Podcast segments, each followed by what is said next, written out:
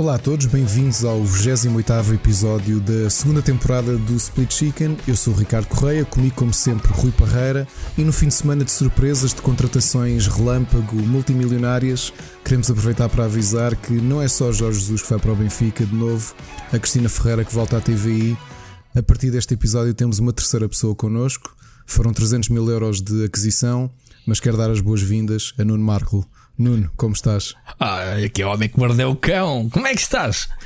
Ui, finalmente foi com os porcos, né? Finalmente trocaste comigo, né? Epá, viva o... Então, como é que tu estás? Viva... Gostaste desta introdução? Gostei. Ah, olha, e viva o Porto. E gostaste? Ah, não estavas à espera.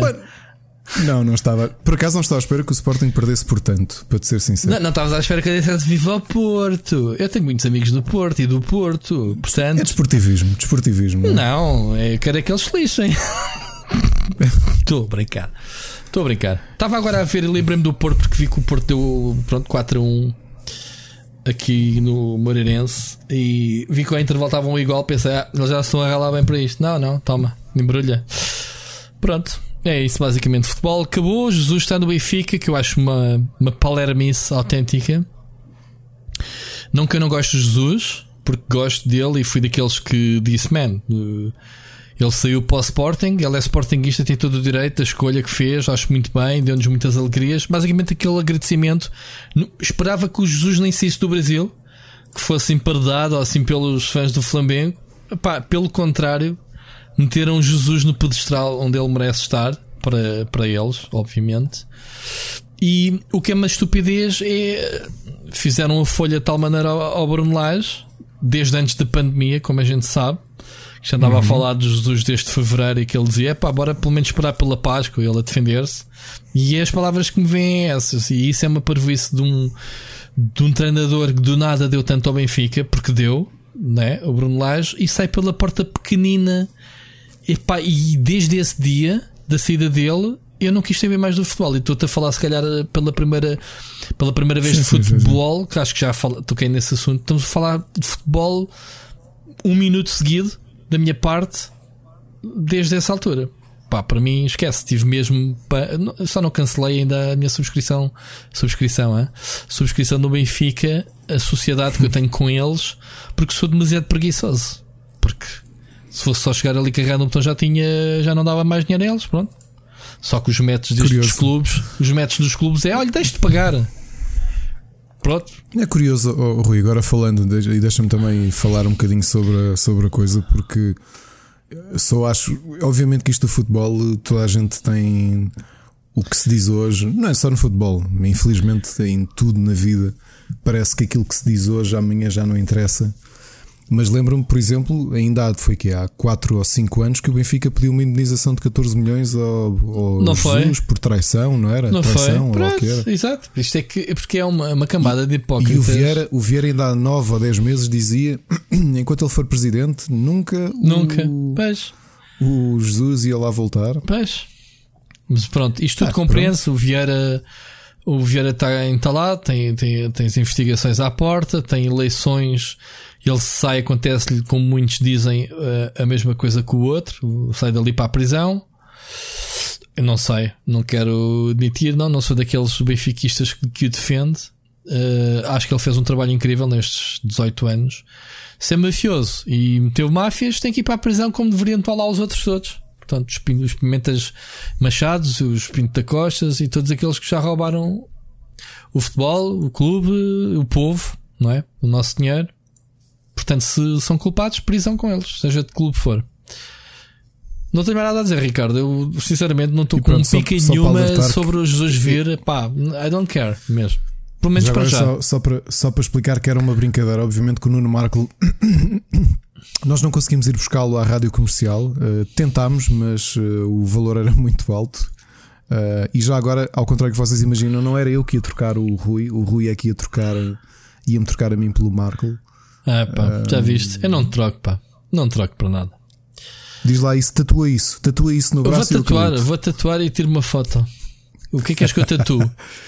O teu nome? O que tu quiseres. isso, com coração. com coração. Dizer Ricardo Correia, um coração e a dizer Uh, verão de 96. Ah, é, não pode ser o Summer of 69. Pode é o que tu quiser, vês? Chegaste lá rápido. Éramos nascidos ainda. Pronto. então, rapazão, Olha, essa semana foi boa? Foi, foi, foi. Tivemos aqui esta onda de calor, não é? Está muito calor, meu. Acho que, Fogo, não acho está. que ainda temos. Uh, fui, fui, até à praia. Não, fui, estou a brincar, claro que não conste, fui praia. Para conste, se chegarmos ao fim deste podcast e tu deixares de me ouvir, foi porque ou eu, ou o microfone, ou o computador derreteu. Um de nós estamos aqui a fazer uma competição a ver quem é que derrete primeiro. Portanto, eu estou a fazer batota, porque tenho aqui um copo de água fresca à frente, mas em todo o caso, não sei como é que isto está. Foste à praia já ou não? Deixa... não? Não, não fui, claro que não, não. Aí só vou em agosto, por enquanto ainda, ainda não. Dizem que está fixe. Que o pessoal tem, descansar. O pessoal tem todo em massa. Acho que está fixe aquilo.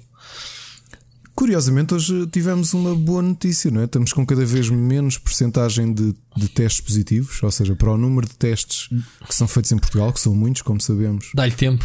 Uh, acho, já estamos nos 2% de testes positivos, o que é muito, o que é muito bom. Dá-lhe tempo. E hoje tivemos é? o menor número de casos. Epá, não sei.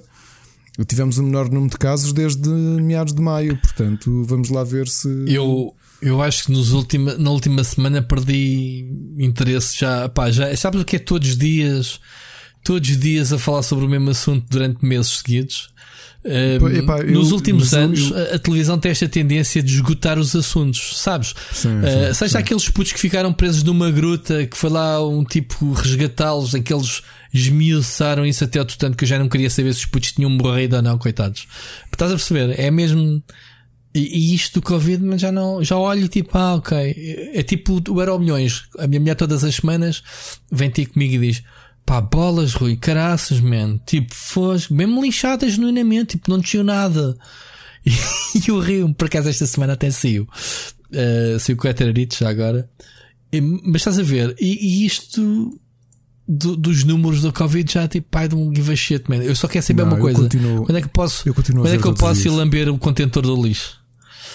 Pá, quando eu, eu, continuo puder... a ir, eu continuo a ir todos os dias, por acaso. Pronto. Vejo à hora de, depois da hora do almoço, depois do café, vejo o valor e pronto.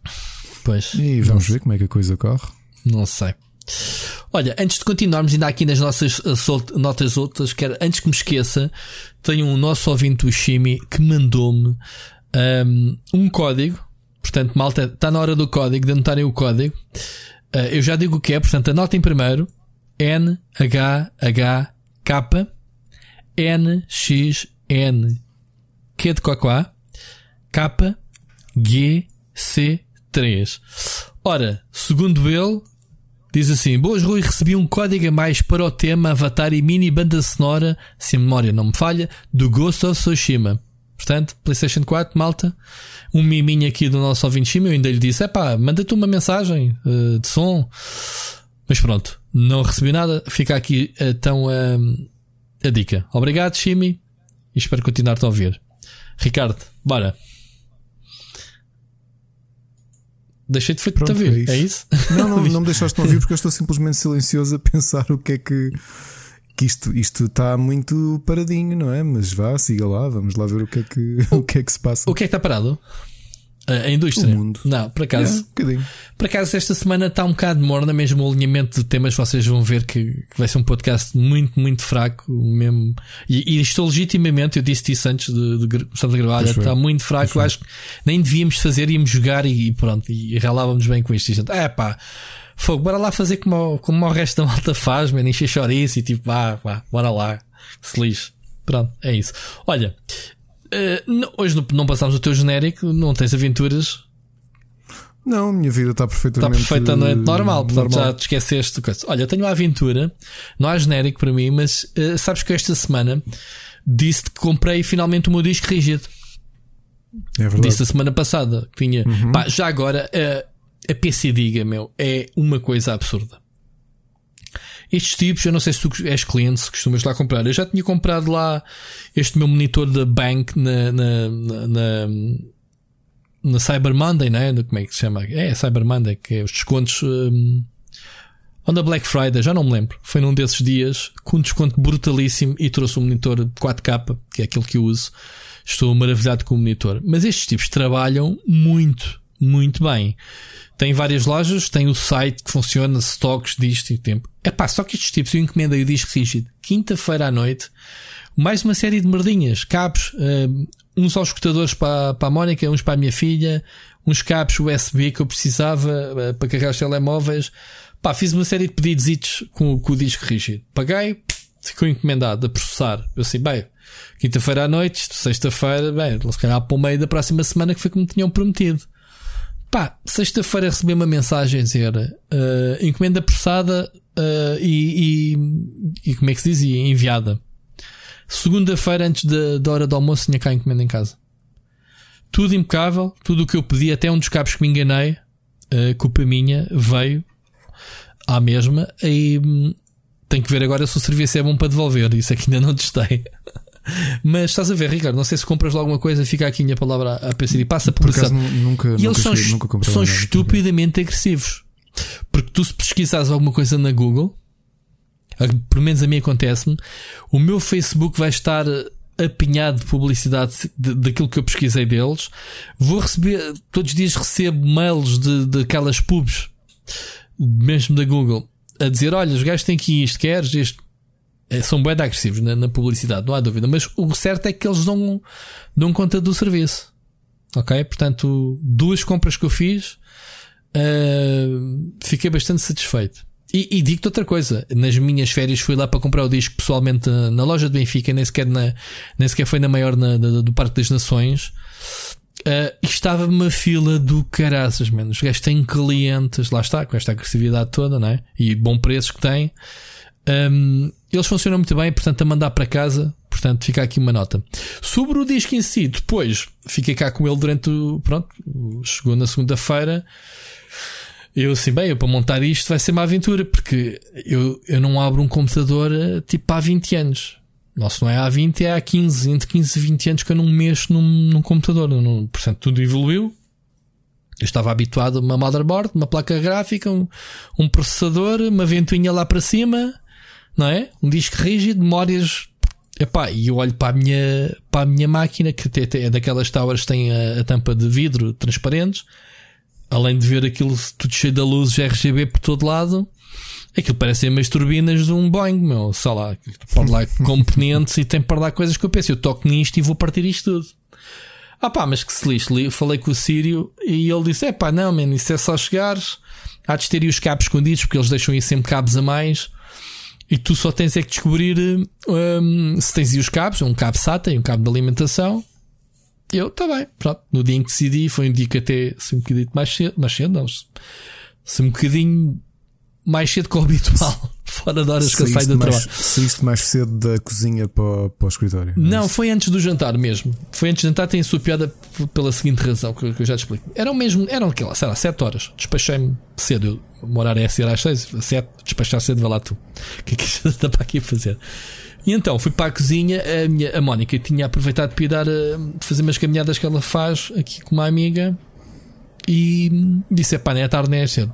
Computador na cozinha, não está cá ninguém para me chatear, vou.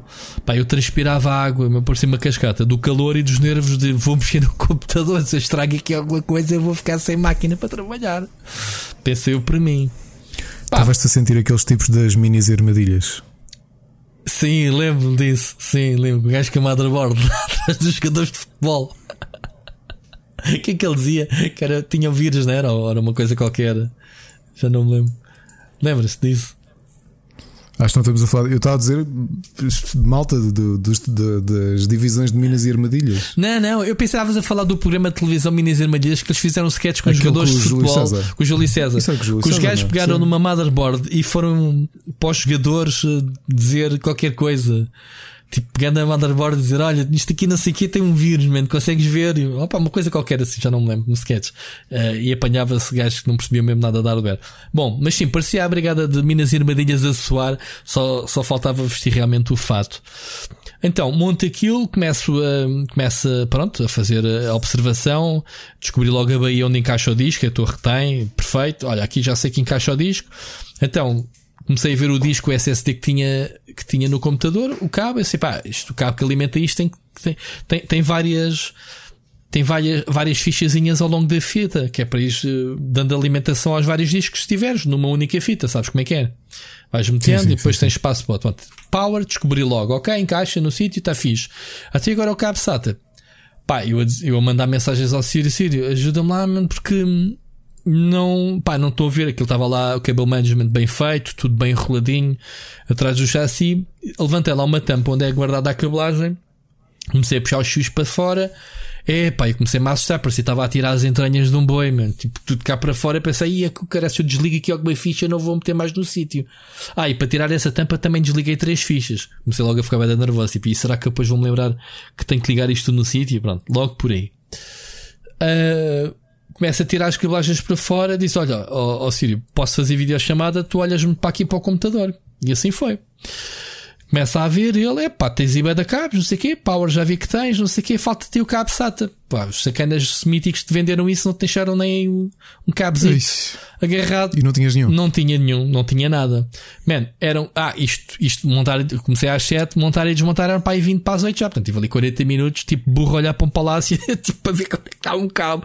Qualquer pessoa que perceba de hardware vai gozar comigo destas minhas palavras, mas malta, eu escrevo sobre hardware não ao ponto de mão na massa, portanto, mesmo testes que eu faço é uma coisa uh, superficial e não abrir máquinas. Mas aprendi muita coisa desta vez. Um, e então, epá, eu disse assim: foda-se, epá, eu tenho o computador desmanchado, tenho uh, as entranhas e cabos, eu não vou voltar a montar isto tudo no sítio sem o disco ir lá para dentro. O que é que eu me lembrei? Pá, 20 para as 8, tenho aqui uma loja de informática no bairro, já deve estar fechada, mas o centro comercial lá embaixo tem uma loja de informática que parece uma loja dos 300, gajos de certeza tem lá um cabo. Pá, assim foi. Disse só ao Siri: Olha, Siri, vou correr já e, e vou já lá buscar, ver se os gajos têm um cabo. Saí com o carro, fui um, o Siri, entretanto, foi-me mandando fotos. Olha, o cabo é este, caso, caso não, não, não te lembres de dizer que é um cabo SATA. E cheguei lá e pedi o cabo. Epá, foi bem. Um, estacionei o carro nas traseiras do shopping. É um shoppingzinho de Massamá, aqui ao pé da estação, pequenito. E por acaso a loja era mesmo à, à porta das traseiras. Portanto, eu, se eu fosse pelo lado normal, por baixo, tinha que andar a subir escadas e dar a volta ao piso para, para ir à loja. E, e nas traseiras era tipo tal. Mal entrar, virar e, e entrar na loja. Cheguei lá, epá, é um, por acaso é uma loja informática de uma pessoa, não sei se alguém conhece a, a loja de informática do shopping de Massamá. Já, o homem já lá está há mais de 20 anos. Portanto, eu era puto, namorava com a Mónica, andava na escola e já lá ia carrancudo. O gajo não tem vontade nenhuma de vender nada a ninguém, meu. Tu chegas lá dentro, o gajo olha-te uma cara a dizer: O que estás aqui a fazer, mano? Base daqui. É mesmo estás a ver essa atitude do gajo. E o gajo envelheceu. Pai, tenho pena dele, porque o gajo, o gajo tem lá tudo na loja. O gajo transformou aquilo numa loja de informática numa loja do chinês, mano, basicamente. Pá, o gajo, eh, muitas vezes, eh, quando ia agora antes da, da, da pandemia, eh, numa situação normal, o gajo antes do shopping abrir, ia para a estação entregar panfletos. Ele fazia tudo. Mas é um tipo muito carrancudo, man. Muito, muito mal educado, muito rude.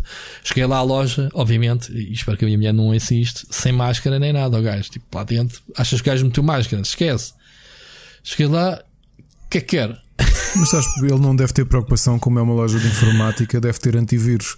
Sei, muito bom. Ou então é porque o gajo é tão feio realmente e que não há vírus que se agarre a ele. Bom. Coitado do homem. É pá, ao mesmo tempo tenho pena. E então pedi-lhe o, o, Tem um cabo SATA? E a resposta dele: Não sei se tenho. Olhei pá, o gajo já não tem sítio para meter as cenas na parede, mano. O gajo tem as mesas, tem... tu estás lá dentro, tu, tu tens tens de revirar para não pisares nada, porque o gajo tem tudo para lá, man, ao molho. Ires a uma loja de informática. Mas não é só informática. É como, ir, é como ir à padaria e não haver pão, não é? Porque o gajo, pão, o gajo tem tanta coisa, desde alarmes, uh, luzes, LEDs, uh, epá, sei lá, man, até, acho que até faz matrículas lá. Epá, não sei, man, não, esquece. Tem cabos SATA. Não sei se tenho. Ah, então, faz ver e ver que o gajo não se mexia. Tipo, então vai, vai ver se tens, não? E eu já a suar, tipo, man, tenho um computador desmanchado, não me vais dizer que não tens um cabo SATA, meu. O gajo lá foi ao sítio dos cabos. Ah, tenho aqui este. Um vermelhete. Eu vi, cabo SATA, então é isto. E, e eu, e eu assim, peraí que eu já te disse, o Siri tinha-me dito: olha, se puderes comprar em L, ponto em L, ajuda certas motherboards para não estás a curvar o é cabo. Verdade. O gajo que dá o cabo para a mãe diz assim: Olha, e não tem L? Ah, qual L? Ah, por acaso tenho aqui. e eu, pronto, é isto, era o mesmo preço, quero isto. Agora lembro-me de piada. Pera. Estou aqui só para piadas estúpidas. Quando ele disse qual L, tu podias ter dito o super homem. Só para Desculpa. Muito bom, muito bom. Pessoal, se calhar fico por aqui. Este foi a minha participação no podcast e o Rui faz o resto do programa sozinho. É, é na boa. É Duas na piadas secas. É na boa. Mas espera, queres saber qual foi a, a cena? É que comprei o disco, além de não ver. Epá, isso era a minha dúvida de eu querer mandar ver o disco pela net. Eu até disse sempre ao Siri: olha, já identifiquei o, o disco. Eu tenho medo que a torre não tenha o cabo e que o disco não traga cabos. Pá, porra, então, mas como é que um gajo monta um cabo? Tem um disco, tem que comprar para os cabos à parte, é uma estupidez. Porque é que não vai lá completo? Porque lá está a cabelagem, normalmente os computadores trazem e fica para lá just in case. Agora já sei que se comprar outro disco tem que comprar. Mas sabes o que é que também não trouxe o disco? Obviamente os parafusos para, para atarrachar lá a torre. O que é que eu me lembro de fazer? Chefe, não tem os parafusinhos para, para agarrar disco. Ah, pá, não, isso está lá para a oficina. Eu, eu olho para lá, pá, olho em volta, só vejo parafusos e porcas por todo lado. Pensei, pá, nem estou para me chatear, mente. Caga nisso, estás sem máscara, já estou aqui há mais do que 2 minutos. Ainda me infectas para aí com o Covid, de, nem que seja da, da má disposição. Saí, saí da loja, paguei o, diz, o cabo, saí da loja. Foi eu saí da loja e ouvir assim a senhora: Estimados clientes, estamos prestes a fechar o shopping, porque fecham as lojas às 8, tudo fecha às 8, não é? Uhum. Eu tenho eu assim, podes fechar, man. Estou-me a ralar, eu já tenho o cabo na mão. Quero é que vocês se lixem. Vai, pete no carro, vem a correr para casa. Já cá estava a Mónica, entretanto. Montei o cabo, ok, correu tudo bem. Eu assim, montei o cabo, montei o disco, montei tudo no sítio, liguei o computador, liguei. Chega ao Windows 10. Então, man, onde é que está o D? Só está o C. Não me reconheceu o disco. Tiveste de ir a, um, comecei a suar. gestão de discos. Certo, depois de falar com o Sírio outra vez, a ser o Sírio, man. Eu acho que dizes era, man. Ou o disco não está bom, ou eu montei isto mal, pá. O gajo não está a identificar o disco. O gajo a rir-se para mim. O Sírio vai, vai, vai comentar isto e vai, vai confirmar. O gajo a rir-se, não, man, não, não, não estejas nervoso, que é mesmo assim. E eu, pronto, então olha, vou jantar e já falamos, está bem? Depois do jantar, Olha, depois do jantar, ele, ele disse assim: não quer que me ensines nada. Ou ele disse: pá, antes de estar a ensinar, dá-me acesso ao teu computador que eu, eu faço isso. Ele entrou, pá, 30 segundos, meteu-me o disco a trabalhar. Está aqui Olha, bombar. Um, Está incrível o computador. Coisa, eu gosto de lojas grandes, têm bons preços, mas sabes que eu há, acho que nos últimos mais de 10 anos, ou últimos 11 anos, tudo o que são computadores meus, da Ana e, e até tive dois computadores de escritório que pedi orçamento. Aqui uma loja destas de bairro. Sim. Porque primeiro os preços não são muito abaixo de uma PC Diga. Pá, PC Diga se calhar no tal vi que poupava 40 euros, só ou 30 euros no, no computador total. Não, já não dá pós-esforço. Sim, sim, sim. Mas eu depois pensei, pá, para o nível de atendimento que eu tenho, pá, quantas já me aconteceu, tanto com os nossos computadores. Vais aí desenrascar, não sei o quê. Yeah. Pá, precisar de qualquer coisa, olha, podem ver o que é mas, que é. Olha, abrimos não sei o quê, olha, estava não sei o quê, quanto é que é? Epá, não, amigo, não é nada. Mas, mas, mas, sabes porque é que eu não fiz isso, Ricardo? Eu tenho aqui uma loja de informática uh, também no bairro, uh, que é de uns senhores, uma família brasileira, de um senhor brasileiro, uh, que, que eu ia lá muito, lá está, quando comprava componentes, quando era puto, há 20 anos atrás, como eu morava no Cacém, eu já conhecia esta loja antes de vir para aqui morar até. E o homem era muito simpático, uh, era muito simpático e tinha os filhos, trabalhava com ele e não sei o quê. E ele agora, antes de comprar o, o disco, já lá tinha ido porque com, com, o meu carro precisava de um carro. Lá está, comprei agora o cabo de dados que precisava. Pá, e, e deu uma sensação que o homem também não estava com muita vontade de vender. Não sei se esta cena da situação. Pá, o homem até me contou a história dele e da, da esposa. Uh, a esposa tinha acabado de recuperar de um. Não sei se foi de um cancro, se foi de uma coisa qualquer e que esta situação do Covid era muito mal para ela, não sei o quê.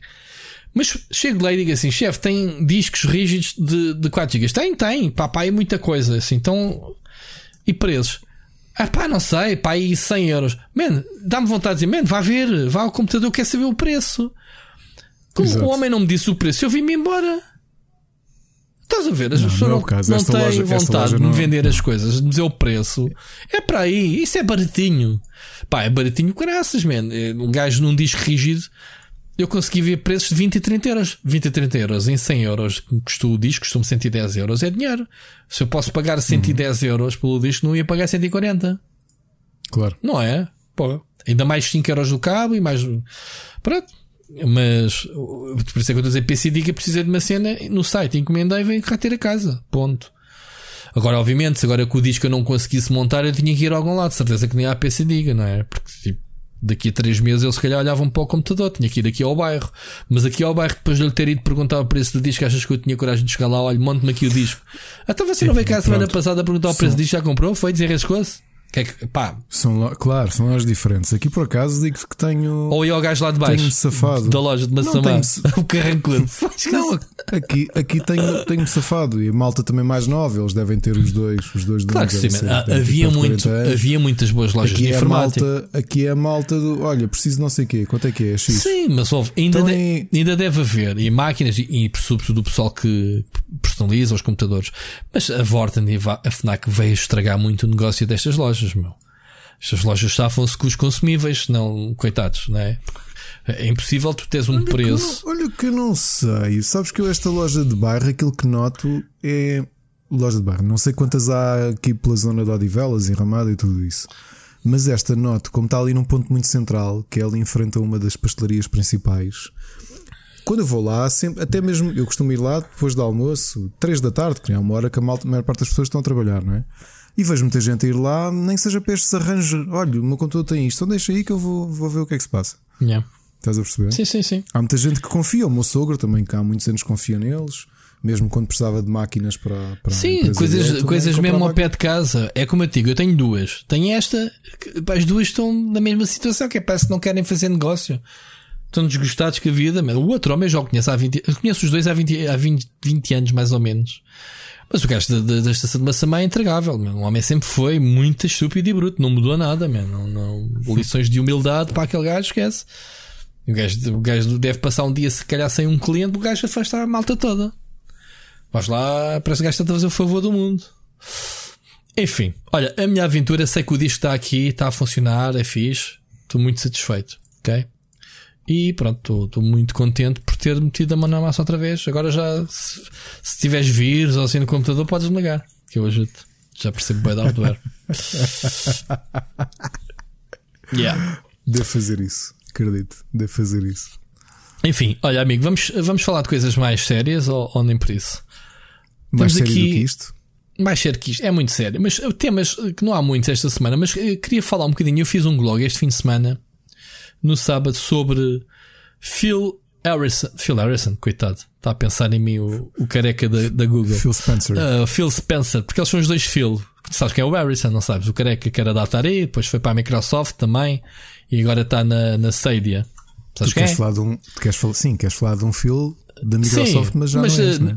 Às vezes quer falar do Harrison e sai-me o Spencer. Portanto, yeah.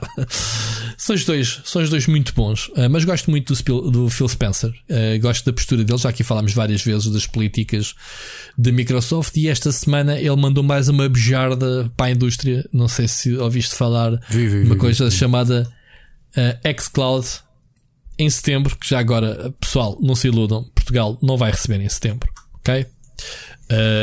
posso dizer isto por experiência que nunca sai nada em Portugal primeiro, ou pelo menos nas últimas gerações, nos últimos anos, e mandei um, um mail à Microsoft um, a perguntar: bem, isto foi anunciado em setembro, mas não fala em Portugal, vai sim, não vai? Pronto, e a resposta foi: é pá, está 80 territórios, há não sei quantos milhões de, de subscritores para chegar, isto é gradual, pronto. Por outras linhas, uh, significa que quando chegarmos à, próximos da data o pessoal vai estar a esfregar as mãos por ter cloud gaming na Xbox e esqueçam. Portugal, duvido muito que vão, que vão ter. Seja como for, excelentes notícias é que o serviço, isto pode ser uma padrada no charco muito grande para a indústria, porque tanto a Sony, o PlayStation Now, como todos os outros serviços, são serviços isolados, o Stadia, uh, e este simplesmente, para quem já paga aquele excelente serviço que a gente já tem, não é?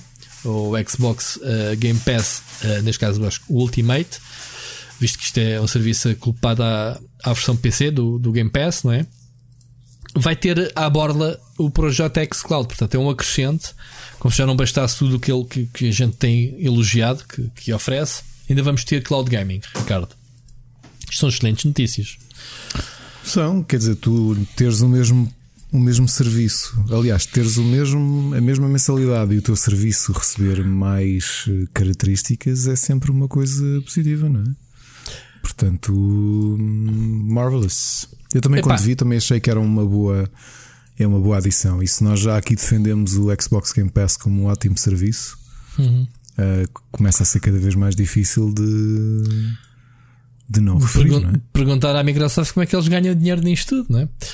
Que é, o, que é o que o pessoal tem dito, pá, isto é insustentável, é, é bom demais para ser verdade, isto, isto vai arroer. Porque o nosso, o nosso ouvinte Seixas defende muito essa teoria de que, pá, eles estão a perder muito dinheiro e até quando é que eles vão vão conseguir manter esta estrutura, um, o que é que lhes compensa? Porque isto, isto basicamente estão a caminhar para o Netflix dos jogos, não é? Pagas o serviço, tens acesso a jogos no primeiro dia de estreia. Não todos, alguns, alguns bons. Mas o xCloud é, vai mais além. O que me levou a fazer um blog não só sobre o xCloud, mas o título até é este. Não sei se tiveste a oportunidade de ver, Ricardo. Não, não o, título, o título do vídeo é A Microsoft não quer vender a Xbox Game Series. E porquê que não quer, na minha teoria, eh, perante estes factos todos, é que a Microsoft não está a obrigar ninguém a comprar. Já veio dizer, inclusivamente, que durante os próximos anos não vai haver exclusivos da Xbox Series X. Portanto, tu se não tens um killer app que te venda a consola, para que é que vais comprar a consola? E tu dizes, ah, mas olha que eles têm 15 estúdios e vão lançar jogos. Sim, mas não são exclusivos da plataforma. Tu vais poder jogá-los no PC, na Xbox X, eh, na Xbox One X e sobretudo agora no telemóvel, porque os jogos são compatíveis com o xCloud. E eles dão logo o exemplo para matar o bicho. Qual é que seria o killer app? Qual é que seria o jogo que te faria obrigar a comprar a nova consola, Ricardo? O Halo. Lá está. Halo Infinite. O Halo Infinite vai sair cross-gen, para começar. Portanto, não é um exclusivo uh, Series X, mas uh, na Xbox One vais poder jogar. Vai estar incluído no Game Pass uh, para PC portanto, no primeiro dia, certo? E, uh, sobretudo, vai estar incluído no serviço Cloud Gaming. Portanto, até no telemóvel eu vou poder jogar. Agora, faço a pergunta: para que é que eu vou gastar 500 ou 600 euros a comprar a nova consola para jogar o Halo? Quando tenho três plataformas, uh, tenho o meu PC que comprei há, há, há, poucos meses. Percebes o que eu quero dizer? Agora, mas é isso mesmo que eles querem. Aquele, e o Phil Spencer nesta cena não pode ter sido mais honesto. E é isso que eu dou muito valor que é, malta, o que a gente está a apresentar é a consola mais poderosa do mercado. Se vocês querem jogar o jogo nas condições máximas, se bem que tenho as minhas dúvidas em relação ao PC, como é óbvio, mas querem jogar os jogos na, na condição máxima, com todos os detalhes ligados, 4K, DDR, blá blá blá blá, é na Series X. Está aqui. Nós oferecemos. Mas não precisam. Não precisam. Vocês podem jogar o jogo, comprá-lo para a Xbox One e depois até têm o, o Smart Delivery. Depois, se decidirem mais tarde comprar a consola, fazem a, a atualização de gratuita. Portanto, isto tem sido mas, a filosofia deles para uma série de jogos, não é? Mas tu já pensaste que, que, que eles têm um, dilo, um, um, dilema que não é um mau dilema para ter. Eu não me importaria ter o dilema que eles têm uh, para a posição de mercado que, que, que dominam. Que é hum. tu simultaneamente tens uma consola que não está no topo do, ou no auge das vendas, não é? A PlayStation, uhum. obviamente, que domina o mercado uhum. das consolas domésticas. Mas por outro lado, tens o domínio e quase o monopólio daquilo que é o sistema operativo de computadores. Exatamente, era, era isso que eu queria chegar. E, e nós, não... tantas vezes, e eu acho que nós chegámos aqui os dois a conversar sobre isto. E se não conversámos aqui, conversámos muitas vezes quando a almoçar ou em telefonemas que fazíamos e até com outros amigos nossos da, da, da, da indústria, que, é, que era irónico como é que a Microsoft tem Uh, o habitat natural não é? do, uhum. tem, do, do PC uhum. e não capitalizava o gaming e era o Steam que acabava uh, tinham estúdios, fechavam estúdios, tinham epá, yeah, é mesmo, tentaram trazer a primeira versão do como é que se chamava aquilo? Uh, agora chama-se Xbox Bar. Como é que se chamava? O o quê? O, o, falar do quê? Do, o dashboard do... da Xbox 360 ah, para sim, PC. Que era chato para Que era uma mesmo. banhada autêntica. Portanto, eles nunca, nunca acertaram. Esta aplicação nova é excelente, ainda está em beta até. Percebes? Faz exatamente isso, que é, é, é o ecossistema da Xbox no PC. Tu tens lá a lista de amigos, tens os jogos, tens etc, Era, etc. quando isso havia aquela barra, aquilo era muito intrusivo. Eu lembro-me quando aderi ao, ao Windows 10 pela primeira vez. nos E sabes qual foi o primeiras jogo semanas. que te obrigou a teres isso? Não, Ironicamente, foi a adaptação do Halo eh, da Gearbox para PC. Ah. Estás a ver? Estás a ver? Obrigava a ter que no Windows 7, aquela coisa chata. não. Epá, Agora- lembro-me que aquilo fazia uma coisa muito parva. Não era, o- não era essa barra que tinhas ali uma cena de share uh, que inicialmente estava por defeito sempre ligada e aquilo consumia de recursos que nem uma coisa louca. Era, Pá, não era? nunca, nunca ninguém acertou com essa cena. Man, havia pessoal como agora, pronto. Agora há muita gente que implica a mesma com o, o Game Pass for Windows a, a aplicação. Pá, pronto. Pessoal, pessoal não gosta de não gosta de ter cenas instaladas no computador para jogar, man. já falta, já tô- eu percebo que é, é demasiados clientes da- do Origin, do, do Steam, do, do, da GOG, do, do Uplay, whatever, da Origin, Rockstar, o Rockstar Club. Fogo, da, Também. da, da Epic Store, whatever. E o Windows é mais um. Mas isto está cada vez mais.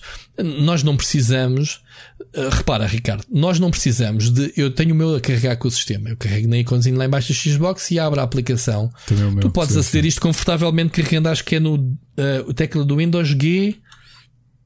Exato. Tu se carregares na tecla do Windows G tens acesso. Podes carregar à confiança que eu carreguei agora. Tu tens acesso a uma série de ferramentas dos quais tens lá em cima a cena da Xbox, o símbolo da Xbox, estás a ver? Que faz uma série de ferramentas, captura de ecrã, etc. Agora, eu, eu sem dizer nada, tu foste buscar a, a ideia do Windows 10. Eu falei nisto no meu vídeo, que é, malta, eles estão a, a- a conseguir trazer os estúdios, os jogos e os serviços para o Windows 10. Não é? Achas que não é coincidência eh, este ano a Sony ter decidido fazer a experiência de trazer o Horizon para PC? PC para jogar onde? No Windows 10, man. Tipo, pessoal do Windows vai jogar Horizon. Ok, Sim, é para o mas, oh, Steam, Rui, mas é para lá, mas Sim, mas o- o Windows não é concorrente da Sony. Uh, Não é, não é. Mas a Não própria é. Sony e eventualmente uma Nintendo podem entrar neste barco da Microsoft que é malta. Eu não já desistimos, não queremos concorrer com vocês nas consolas, mas convidamos-vos convidamos a virem para a nossa plataforma que é o Windows 10, que é um computador que toda a gente Rui, tem. O que eu Não acho é? que a postura da, o que eu acho que a postura da Microsoft em relação à Xbox é diferente, ou seja, tu para a Sony notas que o core business e tu ainda na semana passada referiste isso, o core business acaba por ser a PlayStation, porque é o elemento mais rentável de toda a Uhum. Sim. estrutura. Sim, mas se puderes ganhar mais dinheiro com jogos de catálogo, adaptar a alguns clássicos como Horizon na PC, Claro. E claro, vais, mas não- e, e vai- e era vais estar isso que atento, vamos estar atentos para o mês que vem às vendas do Horizon para PC. E depois a gente volta ao tema. Mas não era só isso que eu queria dizer. O que eu te queria dizer é outra coisa também. É que tu tens isso, mas estou a ver a postura da Microsoft, que é acho que eles tiraram o pé do acelerador.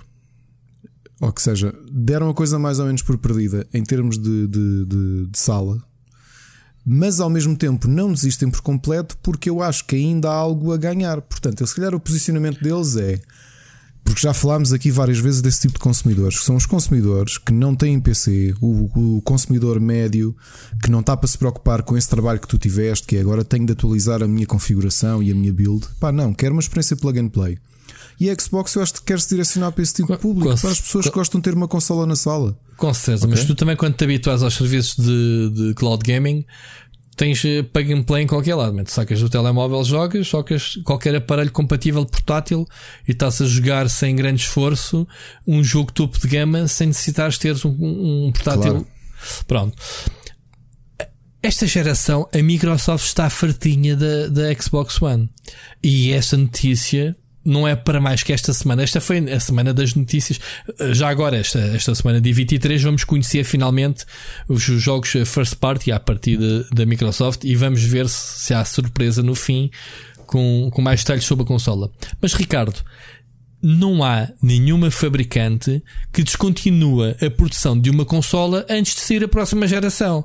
Tu vais ter provavelmente a PlayStation 4 a ser fabricada durante o primeiro ou segundo ano da PlayStation 5, que é o que tem Mas a acontecido. explicação, a explicação para isso é mais do que óbvio, não é? Quando tu tens uma consola que tem mais de 100, 100 milhões de utilizadores, que tu sabes continuar a vender, por exemplo, Ainda tens bem. ideia que aqui na pandemia uh, Sim, mas as é um- consolas todas venderam, mas, Mas acredito é que um- a PlayStation também tenha vendido bastante, com os Mas exclusivos que Microsoft- vinham aí. Mas a Microsoft demonstra com isto que é um atirar da toalha de, de uma consola que parará. A Microsoft internamente já morreu há muitos anos. Ouve. Ok? Então, Já a, morreu a há Nintendo muitos anos. A Nintendo não fez isso também. A Nintendo fez, espera, a Nintendo enterrou a Wii U, lançou o Switch, ponto final, acabou. Tens razão. A cena é que tu ainda não saiu, ainda te falta vários meses para sair uma Xbox. Já estás a dizer Pá, à malta, malta, sinceros, com- epá, eu como consumidor, Oh, oh, Rui, pera, Epá, como e- consumidor pensa noutra coisa. Vamos, vamos, vamos retroceder 3 anos, 4 anos. Quando a Nintendo ainda não tinha anunciado a Switch, tu se reparares havia muito pouca coisa anunciada já para o Wii U. Aquilo parecia. Tu, tu houve uma altura que tinhas Nintendo Directs mais dedicados à à 3DS do que ao, do que ao Wii U. Ricardo, havia- Ricardo desistiu de fazer software, tens toda a razão, mas não tirou a consola da fábrica até sair a próxima.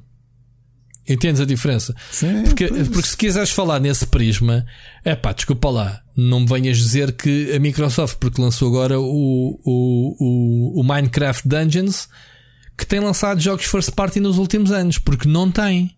Lembra-te que a Xbox One X, não é? A mais poderosa consola do mercado, saiu com zero jogos eh, Sim, sim, é first party a acompanhar a consola.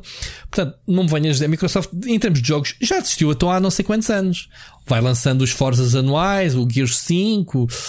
Porque pronto, os ciclos que os estúdios não podem estar parados agora à espera da próxima geração de consolas, né? tem que continuar a, a produzir jogos.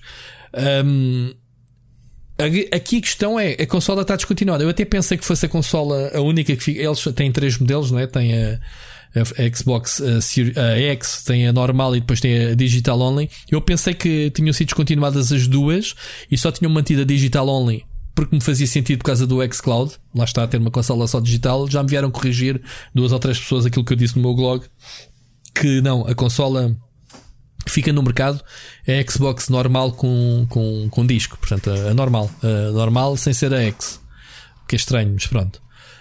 As outras duas deixaram de ser fabricadas. O que me vem também, uma teoria que eu ainda não falei é a teimosia da Microsoft manter a Series X como nome, portanto, ou até descontinuada, continua a haver só uma X no mercado, que é aquela. Se bem que eu acho que isto continua a ser uma cagada, a confusão dos nomes, um, o pessoal vai, vai se baralhar todo quando for para comprar. Percebes? Mas lá está, os jogos são todos compatíveis e isso é que, que interessa, é que tu compras um jogo único e jogas em. Isto é a filosofia da Microsoft que eu acho que é muito boa. Daí, se calhar eles querem mesmo desconfundir que é, man, pá, então tirem os X, tirem os Series, é Xbox, reboot, Xbox. Depois tens vários submodelos e aí já dava nome às coisas, não é? Ricardo, não é. Não é haver Xbox One, haver a Series X, provavelmente ainda vão anunciar a Series X, S, não é? Que é a mais fraquita, supostamente. Exato. Hum, eles querem querem dar ao, ao jogador a opção de jogarem onde quiserem e isso é muito bom. Mais uma vez o Halo Infinite. Jogas na consola mais poderosa do mercado na altura, jogas na geração atual, na consola que tiveres, jogas no telemóvel, jogas no PC, instalas o jogo, jogas em cloud. É pá, não me lembro de haver tantas opções uh, perante isto. Ok? Epá, e quando disserem que tu podes jogar o Halo por 10 euros por mês, é ridículo. Ok? Um dos jogos mais esperados dos últimos anos. Um 10 euros por mês na consola, porque no meu caso que só tenho a versão PC são 3,99€. Ah, é? Olha, não sabia. Ah, pá, e há pessoal, porque acho que o primeiro mês é um euro, né? E se tu fizeres eh, dump eh, Sim. contas fake, abres e estás sempre todos os meses a jogar por. Epá, Não, não é. Sim, mas, mas ouve, mas eu tenho a minha conta. Já estou a pagar o Game, o game Pass desde que ele saiu. Pá, 3,99€ no. Pronto, ó ó, Ricardo, no desculpa PC. lá, 10 euros por mês exagerei, pronto, tens razão. Não, Desculpa não, não. lá. 10 euros sim, não, não, não, não. Não, se for mas o estás a Ultimate ver é se- esse valor. Não, mas, se for o Ultimate é esse valor. Desculpa eu ter exagerado no preço, 10 euros por mês, coitado. Não, não quer que tu pagues isto para jogares um Halo Infinite. Porque se tu comprasses o jogo há, 10, há, há 5 anos atrás, 10 euros por mês são 70 euros, em 7 meses pagavas o jogo. Uhum. Ok? Sim, sim. Mas não, tu vais pagar 10 euros neste valor altíssimo que eu te disse agora, ainda vais ter mais 100 e tal jogos. O o Seixas outro dia discriminou-me quantos jogos é que havia no serviço. Esta malta é doida. Vai, vai buscar eh, números. São muitas centenas. Ele, ele, olha, eu tenho aqui à minha frente 371 jogos no Game Pass, disse ele. Ok. 190 no PC, 234 na consola. 10 euros por mês. Ainda Olha, levas o Halo Infinite. Fizeste-me abrir o Xbox Game Pass e Sim. vi que acabaram de adicionar um jogo que eu tinha na minha wishlist do Steam há demasiado tempo. E já Malvados. Malvados. Qual é que é? O Forager é um indie, um indie muito, muito engraçado de recolher recursos. Ah, já tinha é, visto. Já tinha é? visto. Já tinha visto Pronto. que tinha entrado, sim. E tens o Halo 3 logo a propósito. Por acaso eles ainda faltam, faltam lançar o, o Halo 4 uh, e o Halo 5. Como é que se chama o 5? O 5 não está. Ainda não está. Não. Falta o 4 e 5, certo? O que vai ser o Infinite é, ou seja, pá, eles deixaram de demorar as coisas, é uma confusão agora para mim já. É isso, é isso, tens razão. É o Halo 5 Guardians, não é? Se me estou em erro. É isso, certo? É, é isso, é, é isso. Pronto, faltam-se esses dois. Mas Antes sim, de... lá, é um serviço que vale muito a pena, mesmo muito, muito, muito, muito a pena.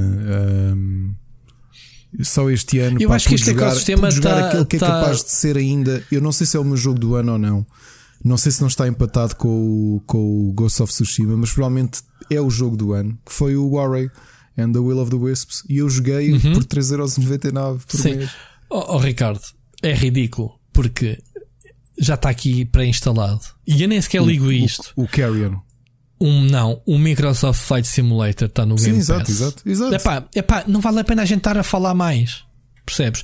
Eu se digo ao meu sogro, eu até vou. Ele não tem computador para isto, coitado. Eu se digo ao meu sogro que tenho aqui o Flight Simulator em casa, que está num serviço a 10 euros por mês, rapaz. Não, não. O meu sogro, o meu sogro ia buscar as expansões todas dos aeroportos nisto no, na versão 3,99€ se for só PC. Portanto, é, não sei, eu já estou com as seixas. A Microsoft vai à falência com estas não vai nada. borlas, entre aspas. Nova, uh, não vai nada. É aquilo que eu continuo a dizer. Nós não contabilizamos o valor de investimento numa marca. E isso, isso tem um valor interno, que obviamente que eles não nos de, de. não há de ser público. Mas não, não vão à falência com isto. Isto faz parte de uma estratégia de enriquecimento da, da marca Xbox. Pois. Ah, e, Também acho que sim. E, e, olha, ganhamos com isto. E a mim não tenham pena da Microsoft. A Microsoft não vai à falência nem está mais pobrezinha por causa disto. Muito pelo contrário. Não, coitados. Não, coitados. Já agora, em, em, e falando ainda, de, este vai ser quase um podcast dedicado à, à Xbox. E, e ao contrário do que o pessoal pensa, que a gente estamos na, na, na Sony Land e no coisa, a gente já provámos aqui que tanto gostamos da Nintendo como da Microsoft, como da, da PlayStation, porque gostamos é de videojogos e sobretudo gostamos uh, dos melhores preços possíveis. Portanto, quando tivemos que meter o dedo na ferida que os jogos vão aumentar, como foi o caso do NBA 2K, ou neste caso, quando os jogos são quase dados de borla, uh, haja tempo. Eu nunca na minha vida conseguiria jogar todos os jogos. Eu nem digo os jogos que a gente recebe para analisar, mas estes jogos destes serviços. Entendes? Uh, na semana passada, sabes que eu cometi uma heresia. Heresia, desculpa. Que foi ter dito estávamos a falar do Far Cry 6 que nunca tinha jogado o 3, que era o único que me faltava jogar na série. Sabes sim, quantos, sim. quantos mails eu recebi, mensagens de pessoal a dizer: Dude, tu, tu põe-te fim, tipo, vais jogar o jogo. Está aqui barato, 3 euros no Steam, promoção da semana, não sei o quê. Recebi isso de 4 pessoas diferentes que ouviram o podcast. 4 pessoas uma ou duas próximas que eu conheço, uh, o Seixas acho que até foi uma delas, outras de pessoal que comentou nas redes sociais que eu não, que não conheço, pronto, mas que ouvem o podcast. Eu tenho o jogo, eu vou dizer outra vez, eu tenho o jogo na minha conta do Sim, eu não o joguei porque eu não tenho tempo. E agora comprei o disco, 4, 4 teras, maluco, posso instalar cá os jogos todos que eu quiser, na teoria, até acabar o espaço. Já tive com o botão em cima do, do, do instalar. E depois eu vou pensar, instalar para quê? Só porque está instalado? Mas tenho vontade de o jogar, entendem? O que eu quero dizer com isto é que só não joga quem quer hoje em dia. Meu. Pá, há jogos para todos os preços de bolsa, estamos fartos aqui de repetir. E este, e este serviço da Microsoft pá, é um deles. E quem diz Microsoft ah, há outros. Ah, e mesmo se estiveres à procura de jogos específicos, olha, eu, ainda hoje eu, eu tomo muita atenção a bundles de sites e tudo isso. E há uma uhum. das lojas que é a Fanatical, que era a antiga Gamergate, uhum. que na altura a loja teve mudado de nome por causa do, do, do infame Gamersgate. Uhum. Uh, e eles ontem, não hoje, lançaram um bundle, porque eles fazem muito aqueles bundles do uh, faz à tua medida. Portanto, 3 jogos por X, 5 jogos por Y, 10 jogos por Z. E este era de Assassin's Creed. Eu por acaso tenho os jogos todos, mas pensei, olha, até nisto, alguém que não tenha algum Assassin's Creed, por exemplo, aqueles 2D, podes tu montar o teu próprio bundle e teres aqui um desconto, tipo, pagares os 5 euros por 4 jogos ou 5 jogos ou qualquer coisa. E se compraste. escolhes quais é que. Quais é que e se, é compraste, que... se compraste 5 Assassin's Creed, tens aí jogo para 2 anos. Exato. Não, é, não é? Portanto, é epá, é incrível. Eu, olha, eu estava-te a dizer como o backlog para jogos é grande. E há muitos jogos que depois pá, passa o tempo. Eu por acaso tenho um bocado essa cena do ah pá, não joguei na altura, agora também já não quero jogar. É um bocado estúpido, eu sei. Tu fazes bem isso, recuperas jogos e não sei o que. A mim custa muitas vezes, porque gosto de olhar sempre para a frente. Tipo, agora não vou deixar de jogar um jogo novo para buscar um atraso. Ok? A cena é que eu tenho uma lista de jogos para review que vou recebendo, entre jogos indie uhum. e jogos que recebo como tu. Bom, o meu backlog de jogos para analisar, malta, e acreditem, o meu trabalho é muito difícil, como vocês sabem, trazer reviews em vídeo é um processo Uh, uhum. Pá, só o Shantai, que é uma review que vai ser a, próxima review. Tive este fim de semana, tu disseste jogaste em 4 ou 5 horas, o meu jogo marcou o save quase 8. Portanto, uh, as pessoas têm mais ou menos dificuldade a jogar jogos, whatever, não, não é questão. Mas acabei o jogo, escrever, estou na parte de edição. Um jogo como o Shantai Indie não é que não é um Last of Us 2 ou um Ghost of Tsushima, que também fiz as reviews a tempo e horas para o embarque, lá está, nem toda a gente trabalha assim. Foi quase um fim de semana todo só para o Shantai. E já tinha, claro. já tinha jogado picado durante a semana passada. E neste momento estou nesse processo com uma, o Paper Mario. Comecei a jogá-lo entretanto. Epá, eu não consigo fazer mais do que uma review por semana ou duas, no máximo, os jogos não forem grandes. Portanto, agora imaginem quantos jogos é que eu tenho. Só no último mês contabilizei 18 jogos para teste. Epá, porque depois chega um que tem prioridade sobre o outro. Portanto, a gente tem que gerir as coisas, também, obviamente. É normal, não é first come, first served. Infelizmente não pode ser, porque senão, coitados, só daqui a três meses é que pegaria num Last of Us ou um Ghost of Tsushima, jogos que, obviamente, pelo interesse das pessoas, e, e, pelos resultados que nos apresentam, não é? Em termos de views e isso, temos de dar prioridade. Mas tenho quase 20 jogos uh, à partida e estou à espera a qualquer momento que um jogo que eu, que eu te tenho chateado a ti e já contactei a editora, que é o Behind the Steel Sky, uhum. que é um dos jogos que queria muito jogar. E para a semana, ou melhor, esta semana ainda acho eu, vou receber o Horizon para PC, que fiz questão de, de, de o pedir e de manter o interesse nele, porque lá está coisa que eu não fiz com o Death Stranding porque nem há meses acabámos e fizemos aquele trabalho todo com, com, a versão PlayStation 4. Não quis saber da versão PC, muito genuinamente, porque não quis. Mas do Horizon eu quero jogá-lo porque deixei o jogo a meio na altura. Eu não fazia ainda reviews, mas fazia lives, mas vou, vou querer fazer review de PC, percebes? É mais um open world, quer dizer, juntar à coleção nestes últimos tempos. Apesar de ser o mês uh, calmo de agosto, há outros lançamentos, não é?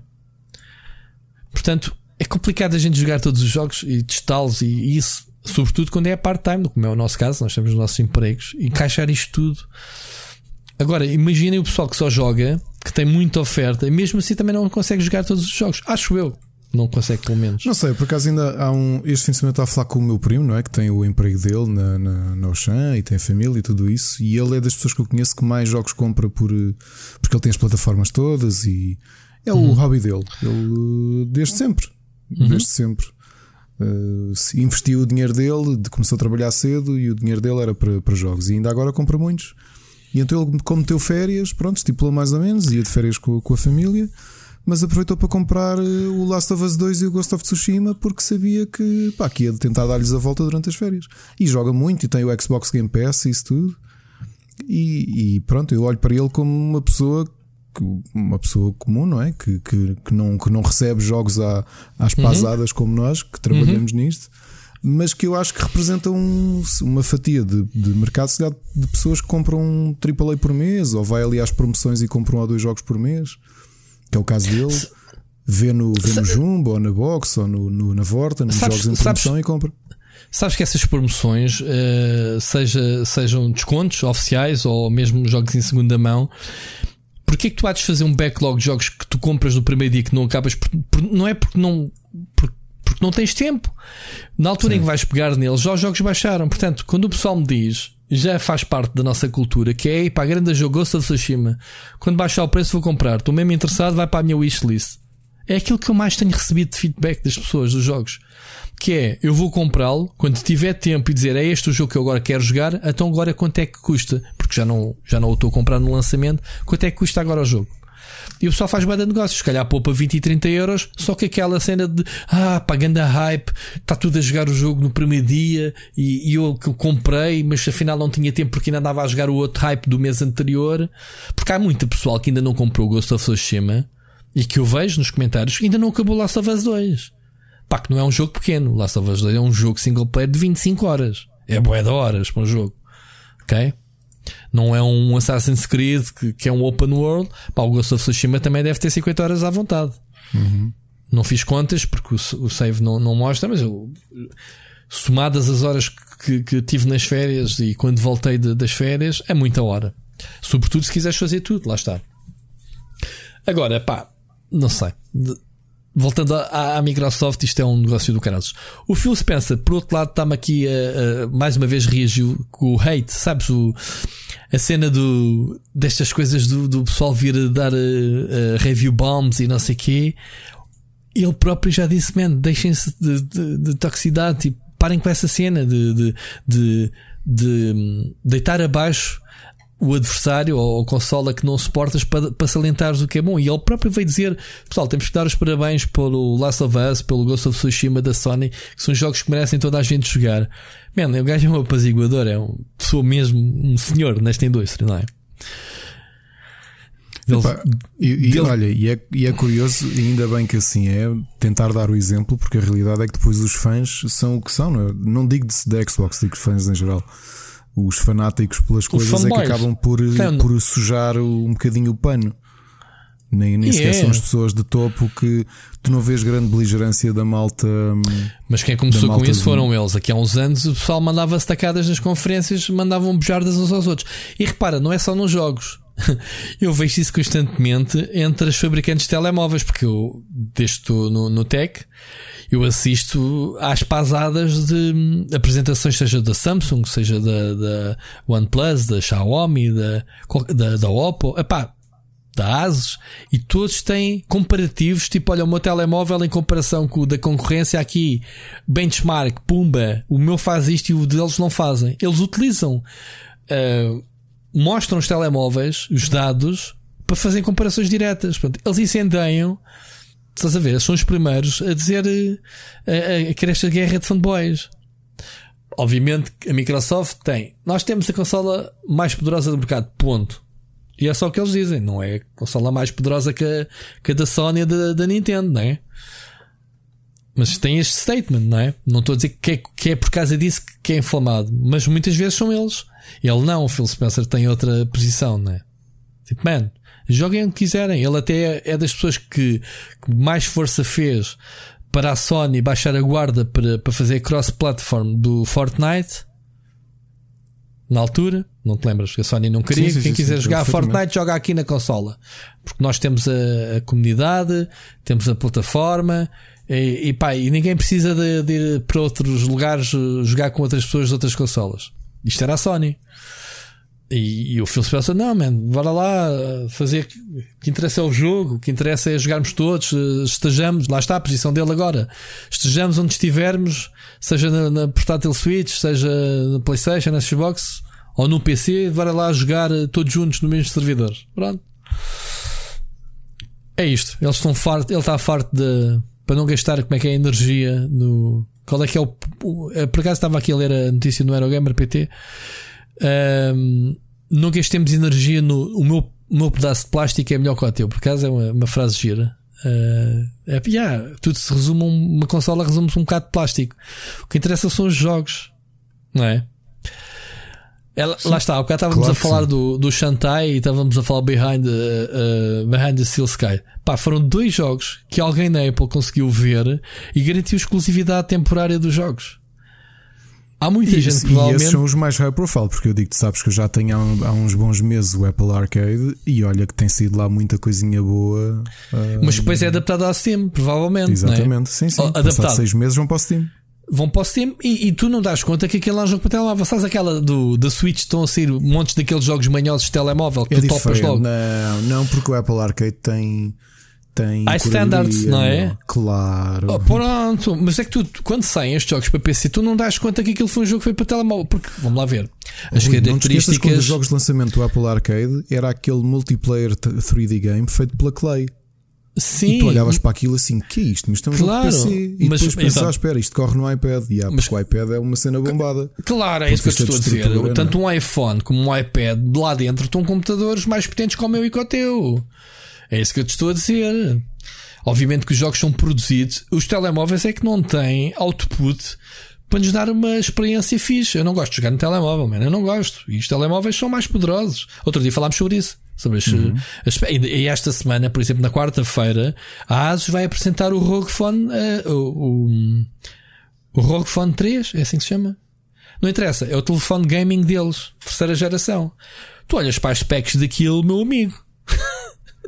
não tem lá uma RTX dentro porque pronto, não há versão portátil. Aquilo tem 16 GB de RAM, meu. Estás a ver? Processadores de topo. Tu tens sistemas de refrigeração interna tem gatilhos para, para teres acesso a. Epá, mas, yeah. mas depois vais jogar o quê? Fortnite? Pá, porque, porque, ainda não se. Ainda não, uh, porque lá está, nos telemóveis tens uh, iOS, no caso da Apple, ou tens Android.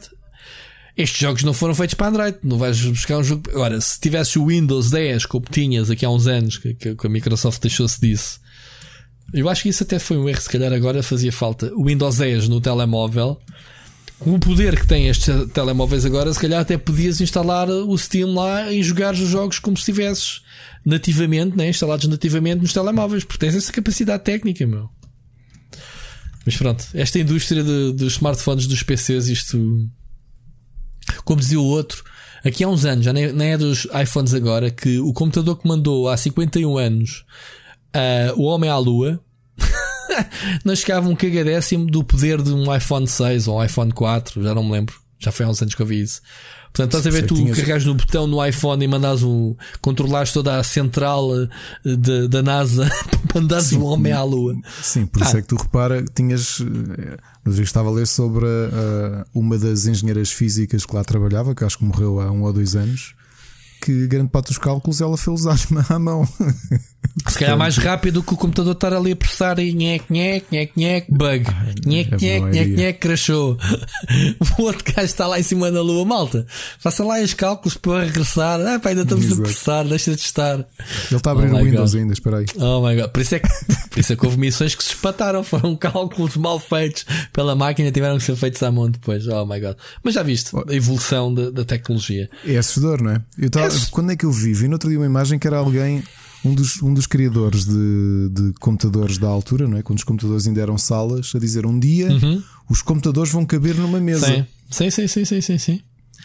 Sim, sim, pensas, completamente. Uou. E o pessoal dizia: És maluco. E sabes, foi por causa disso que a Regis Conta foi à falência. Porque eles vendiam desses computadores uh, industriais para as empresas, sim. enquanto foi. Depois surgiu aí a IBMs e não sei o quê começou a vender os microcomputadores e dizer: Ei, o que é aquele brinquedo micro, para a secretária? O que é que aquilo faz? Aquilo é um brinquedito para miúdos. É só, era só os PCs, tal como os conhecemos mais, mais ou menos atualmente. Claro. Não se adaptaram, esbanjaram dinheiro. Meu sogro, eu sei esta história porque o meu sogro trabalhou lá e foi um de, uma das vítimas de. Que ainda hoje acho que está para receber dinheiro, nunca mais vai receber. Da Regis conta ter. Eh, Coitado. Uh, sorte não, o homem podia ter trazido uma grande indemnização para casa, estar bem na vida e ainda está com essa entalada porque pronto, está nessa. Já foi há muitos anos. Eu tinha começado a namorar com a Mónica já quase foi há nos anos 90 que Regis Conta deu, sim. deu o ber, não foi? Sim, sim, sim, sim, sim, sim, sim, sim, mas ele contava-me que aquele tinha uma gestão danosa que era mulher, empregada da mulher, BMWs, viagens, bom e do melhor, tudo a mamar à conta. Eram mas era uma empresa grande, bolas. Não, não, Sim, era grande, mas a momento em que estagnas, começas a dever, deixas de vender, começas a ficar para trás, em vez de investir o dinheiro na inovação e manteste na vanguarda da tecnologia e acompanhares, não. Gozaram. O meu conta-me que eles olhavam com desdém dos computadores. É isso, isso não vai dar nada. Isso é isso, malucos. Pronto. Ainda te lembras da publicidade do aquela máquina? O homem da Regis conta. Pronto. Yeah. O homem da Regis conta era o meu sogro. eu digo isso. Eu por acaso não tinha um vizinho que era Fica da todo Reviews chateado. Point, Fica todo chateado comigo. que era o Luís. Que é o pai, foi um trauma do caraças dele. Move on. Enfim, olha. Tecnologia, eh, computadores, Microsoft. eh, estávamos a falar aqui isto da. Queria fazer a ponte e acabámos por fazer aqui um compasso ao lado. A falar do Phil Spencer, estava farto dos fanboys e das, das review bombs. Ao que parece, o Metacritic, ou parece não, mudou a sua forma. Estás a ver? Tanto rabejámos que eh, na semana passada, ou há duas semanas, acho que foi há duas semanas, por causa das review bombs do Us 2, eles alteraram o sistema de- das reviews dos utilizadores. Ou seja, a partir da data em que sai um jogo, os leitores só podem, eh, só podem eh, votar passar 36 horas. Há, há muitos que dizem assim: ah, ok, tá- estão só a, evitar. eh, Estão só a até foi com o João Machado que tivemos esta, tivemos esta troca de impressões. Esta- estamos só a aguentar que 36 horas depois eles voltem a fazer as review bombs. Pronto, mas ao menos é menos. É menos gritante que uma pessoa na hora zero esteja a dar uma nota de um jogo que nunca, mesmo que tivesse o jogo, nunca teria tempo de o jogar. Portanto, é, é mais honesto assim. Vais fazer uma review bomb no 36 horas, eu vou partir do princípio que tu jogaste o jogo e testaste o jogo. O resultado é que, ao que parece, o, pronto, eu vi isso porque o, o Ghost of Tsushima ah, realmente não podias. Ah, não podias dar a, a nota. Mas agora que o jogo já saiu, né, no fim de semana, ahm, as notas são superiores dos leitores. Não sei se, se é coincidência ou não. Do que as próprias reviews. Está, está com uma média de user score de 9.2. Portanto, ou o jogo é muito bom para os jogadores mesmo. Enquanto que a imprensa tem uma média de 83%, que por si só também é muito boa. Ahm, não sei se é coincidência ou não, funcionou. Não sei se houve mais jogos, entretanto, nestes dias que saíram, ahm, parando a mesma situação. Por exemplo, o Paper Mario está com 81% da imprensa. Olha, o bocado estava-te a falar em off ah, se o jogo tinha recebido duas notas ou não, já não sabia. User Score 6.7. Eu por acaso estou mais para o lado do uso dos users, mas já vamos falar deles. Já lá vamos, já lá vamos. Ah, mas o que é que tu achas desta? Achas que é suficiente? Ah, porque tu não podes fazer como o Steam, não podes. o Steam não, é uma não plataforma. que tens o jogo, Yeah, não podes. Mas, mas é mas algo parece em minimizar direção. um bocadinho a. minimizar. Até é? porque minimiza aquela. ahm, vou usar uma Mas que- palavra feia, a tusa de, A de tusa querer de, fazer mal. de lá. é? Yeah. Uhum. Ou bem, porque se, Ou pode dar bem, para os dois bem. lados, não é? Podes Ainda dar que eu acho 10 que a ao jogo sem pessoas- ter jogado também. Como muita gente da imprensa faz, às vezes. Ups. Sim, continua. Não, mataste-me com essa. Vou deixar aqui o silêncio. Não, não, sabes porquê? Eu acho piada. eh, pá, eu, lá está. Eu às vezes quando eu quero ser direto sou e quando não quero, não quero. Mas acho, eu. Uma pessoa lê coisas dos nossos colegas. Não é que eu leia muito, mas às vezes uma ou outra eu leio. É pá. E uma das reviews que eu li foi, por curiosidade até, por ser uma adaptação a PC agora de um jogo do, do ano passado, que foi Death Stranding. E quando dentro dessa review da versão PC, e leio qualquer coisa como. Ah, atenção, eu não estou aqui para fazer uma review ao jogo. Se vocês quiserem ler a review ao jogo, está aqui o link e vão ler quando este saiu para, para, para a PlayStation. Pá, então eu pergunto: What the fuck tem lá a review a dizer Death Stranding PC? E depois continua o texto. Eu estou aqui só para falar do comportamento do jogo no PC. E continua qualquer coisa, como eu agora não me lembro ao pormenor. Corre bem mesmo para um PC como o meu, que. Que. como é que é? Que corre alguns joguitos ou uma coisa assim. Pá, e eu fiquei. eu fico tipo, man, ok. Mas que review é esta, meu? Percebes?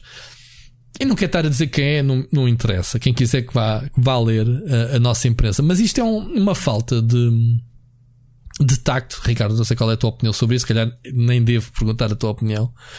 Mas- Agradeço-te. Pronto, mas é uma falta de sensibilidade. hum, epá, eu pelo menos disse: epá, eu não vou acrescentar nada ao que disse, se calhar há não sei quantos meses. Ok, só por dizer que vou correr o jogo da PC a 4K ou, ou- percebes?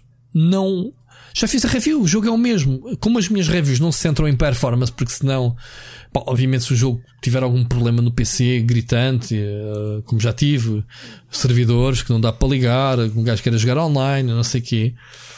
Agora, a experiência do jogo nas melhores, nas melhores condições possíveis, até porque nós muitas vezes testamos os jogos fora de.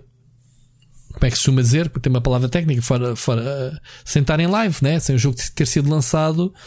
Muitas vezes estamos a testar jogos em condições especiais e até há certas claro. reviews, no caso do multiplayer, eh, o pessoal faz aquelas review em progress, exatamente para depois, quando o jogo ser, ser lançado, uh, ver como é que o jogo se comporta no seu habitat natural, que é, que é, que é jogar, é jogar online. Uh, não é como antigamente nos abriam uma, uma saleta para a gente ir fazer umas partiditas e não sei o quê. Pá, ok, experimentas online dos features, agora uh, em termos de estabilidade, não. E por causa disso eu não faço testes, tanto que na, na plataforma, quando eu faço uma review, eu não digo em que plataforma é que estou a testar o jogo. Pá, estou a experimentar o jogo, não estou a experimentar se na PlayStation 4 tem mais 3 frames que na Switch ou vice-versa. Estás a perceber, Ricardo? Continuo a há formas de, de falar disso. Por exemplo, é possível que eu escreva sobre a chegada do Death Stranding ao PC, uh, que o refira e que relembre uh, algumas das conclusões que tive.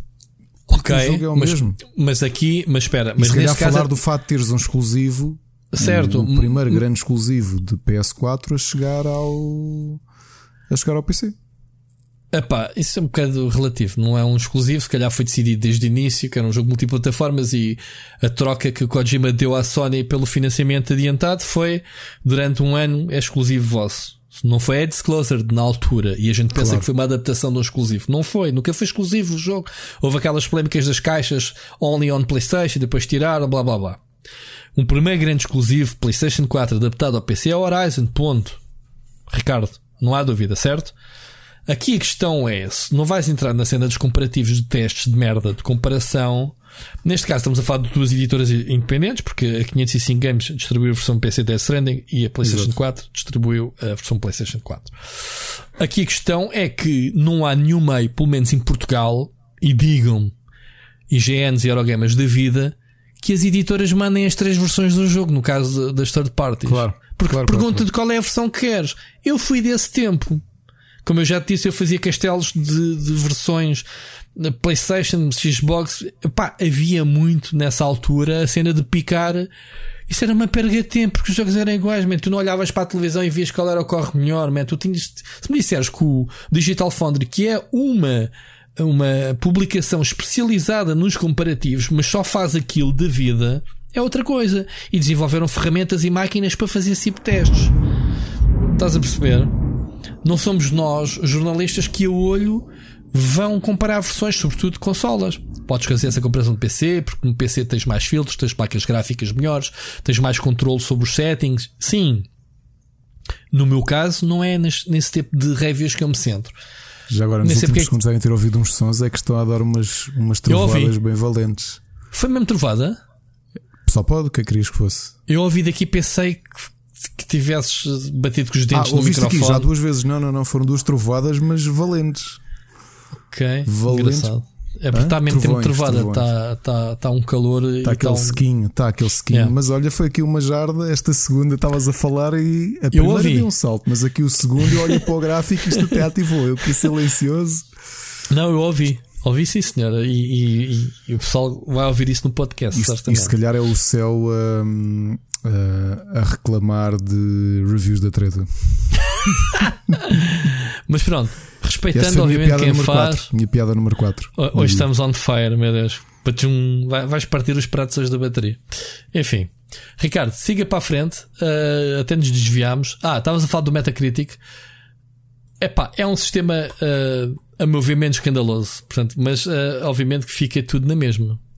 Não, não vale a pena não vale a pena, uh, não há voltar a dar nisto. Ou tiram o sistema, ou, ou se tiver que haver trolance, vai haver na mesma, seja no dia 0 ou, ou 36 horas depois.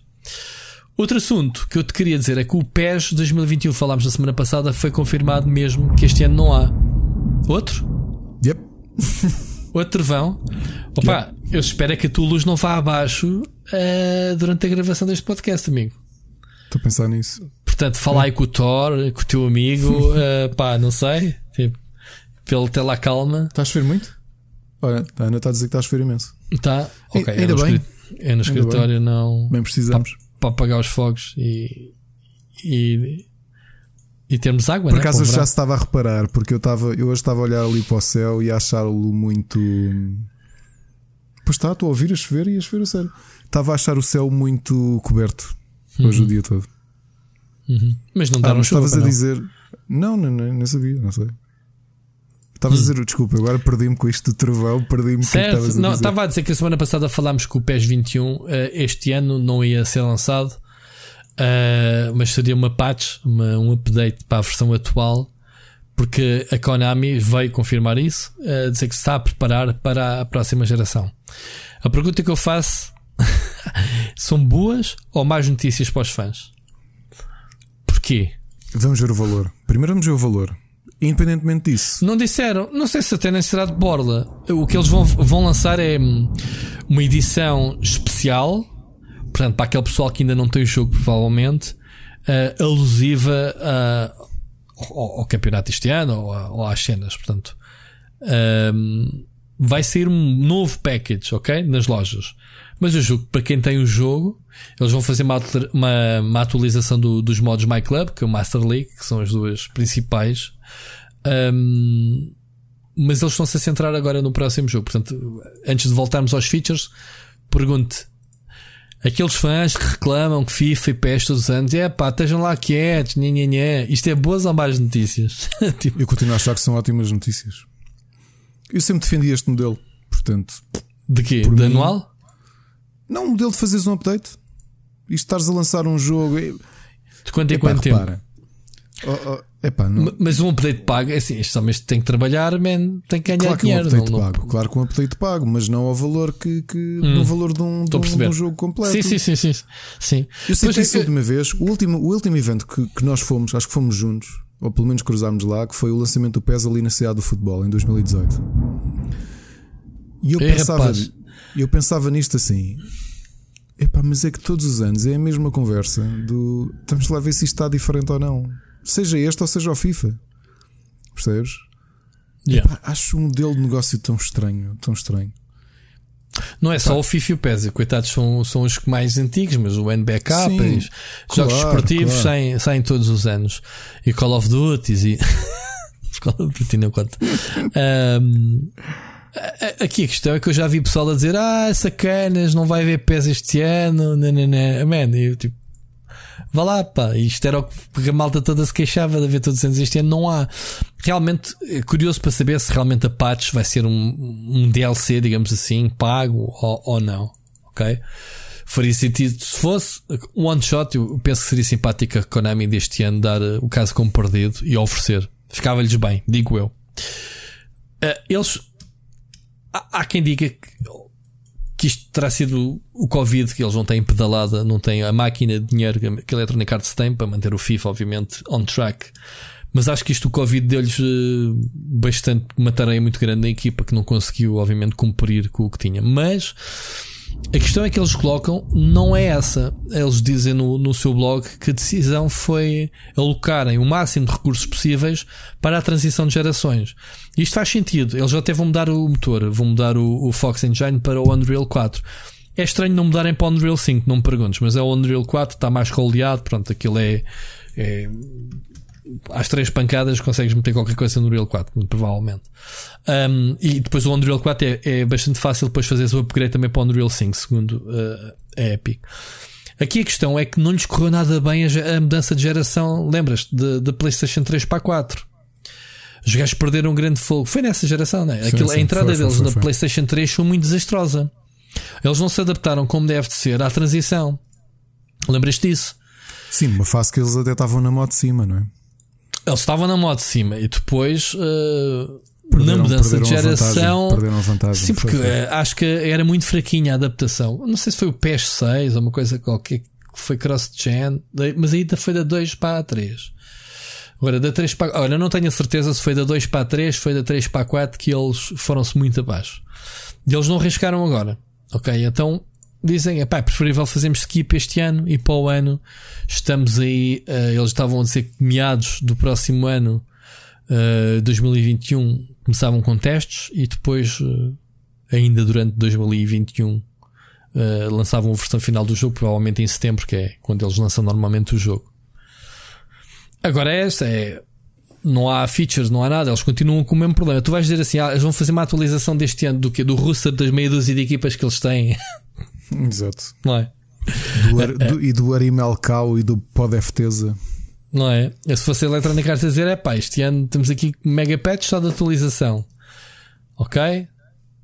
Tomem um mimo ou dois, eh, whatever, e depois está aqui o roster todo atualizado. E se quiserem bancadas cheias de Covid, cheias de cartazes, pessoal, eh, estádios vazios, para refletir bem o que se está a passar agora no futebol, ok?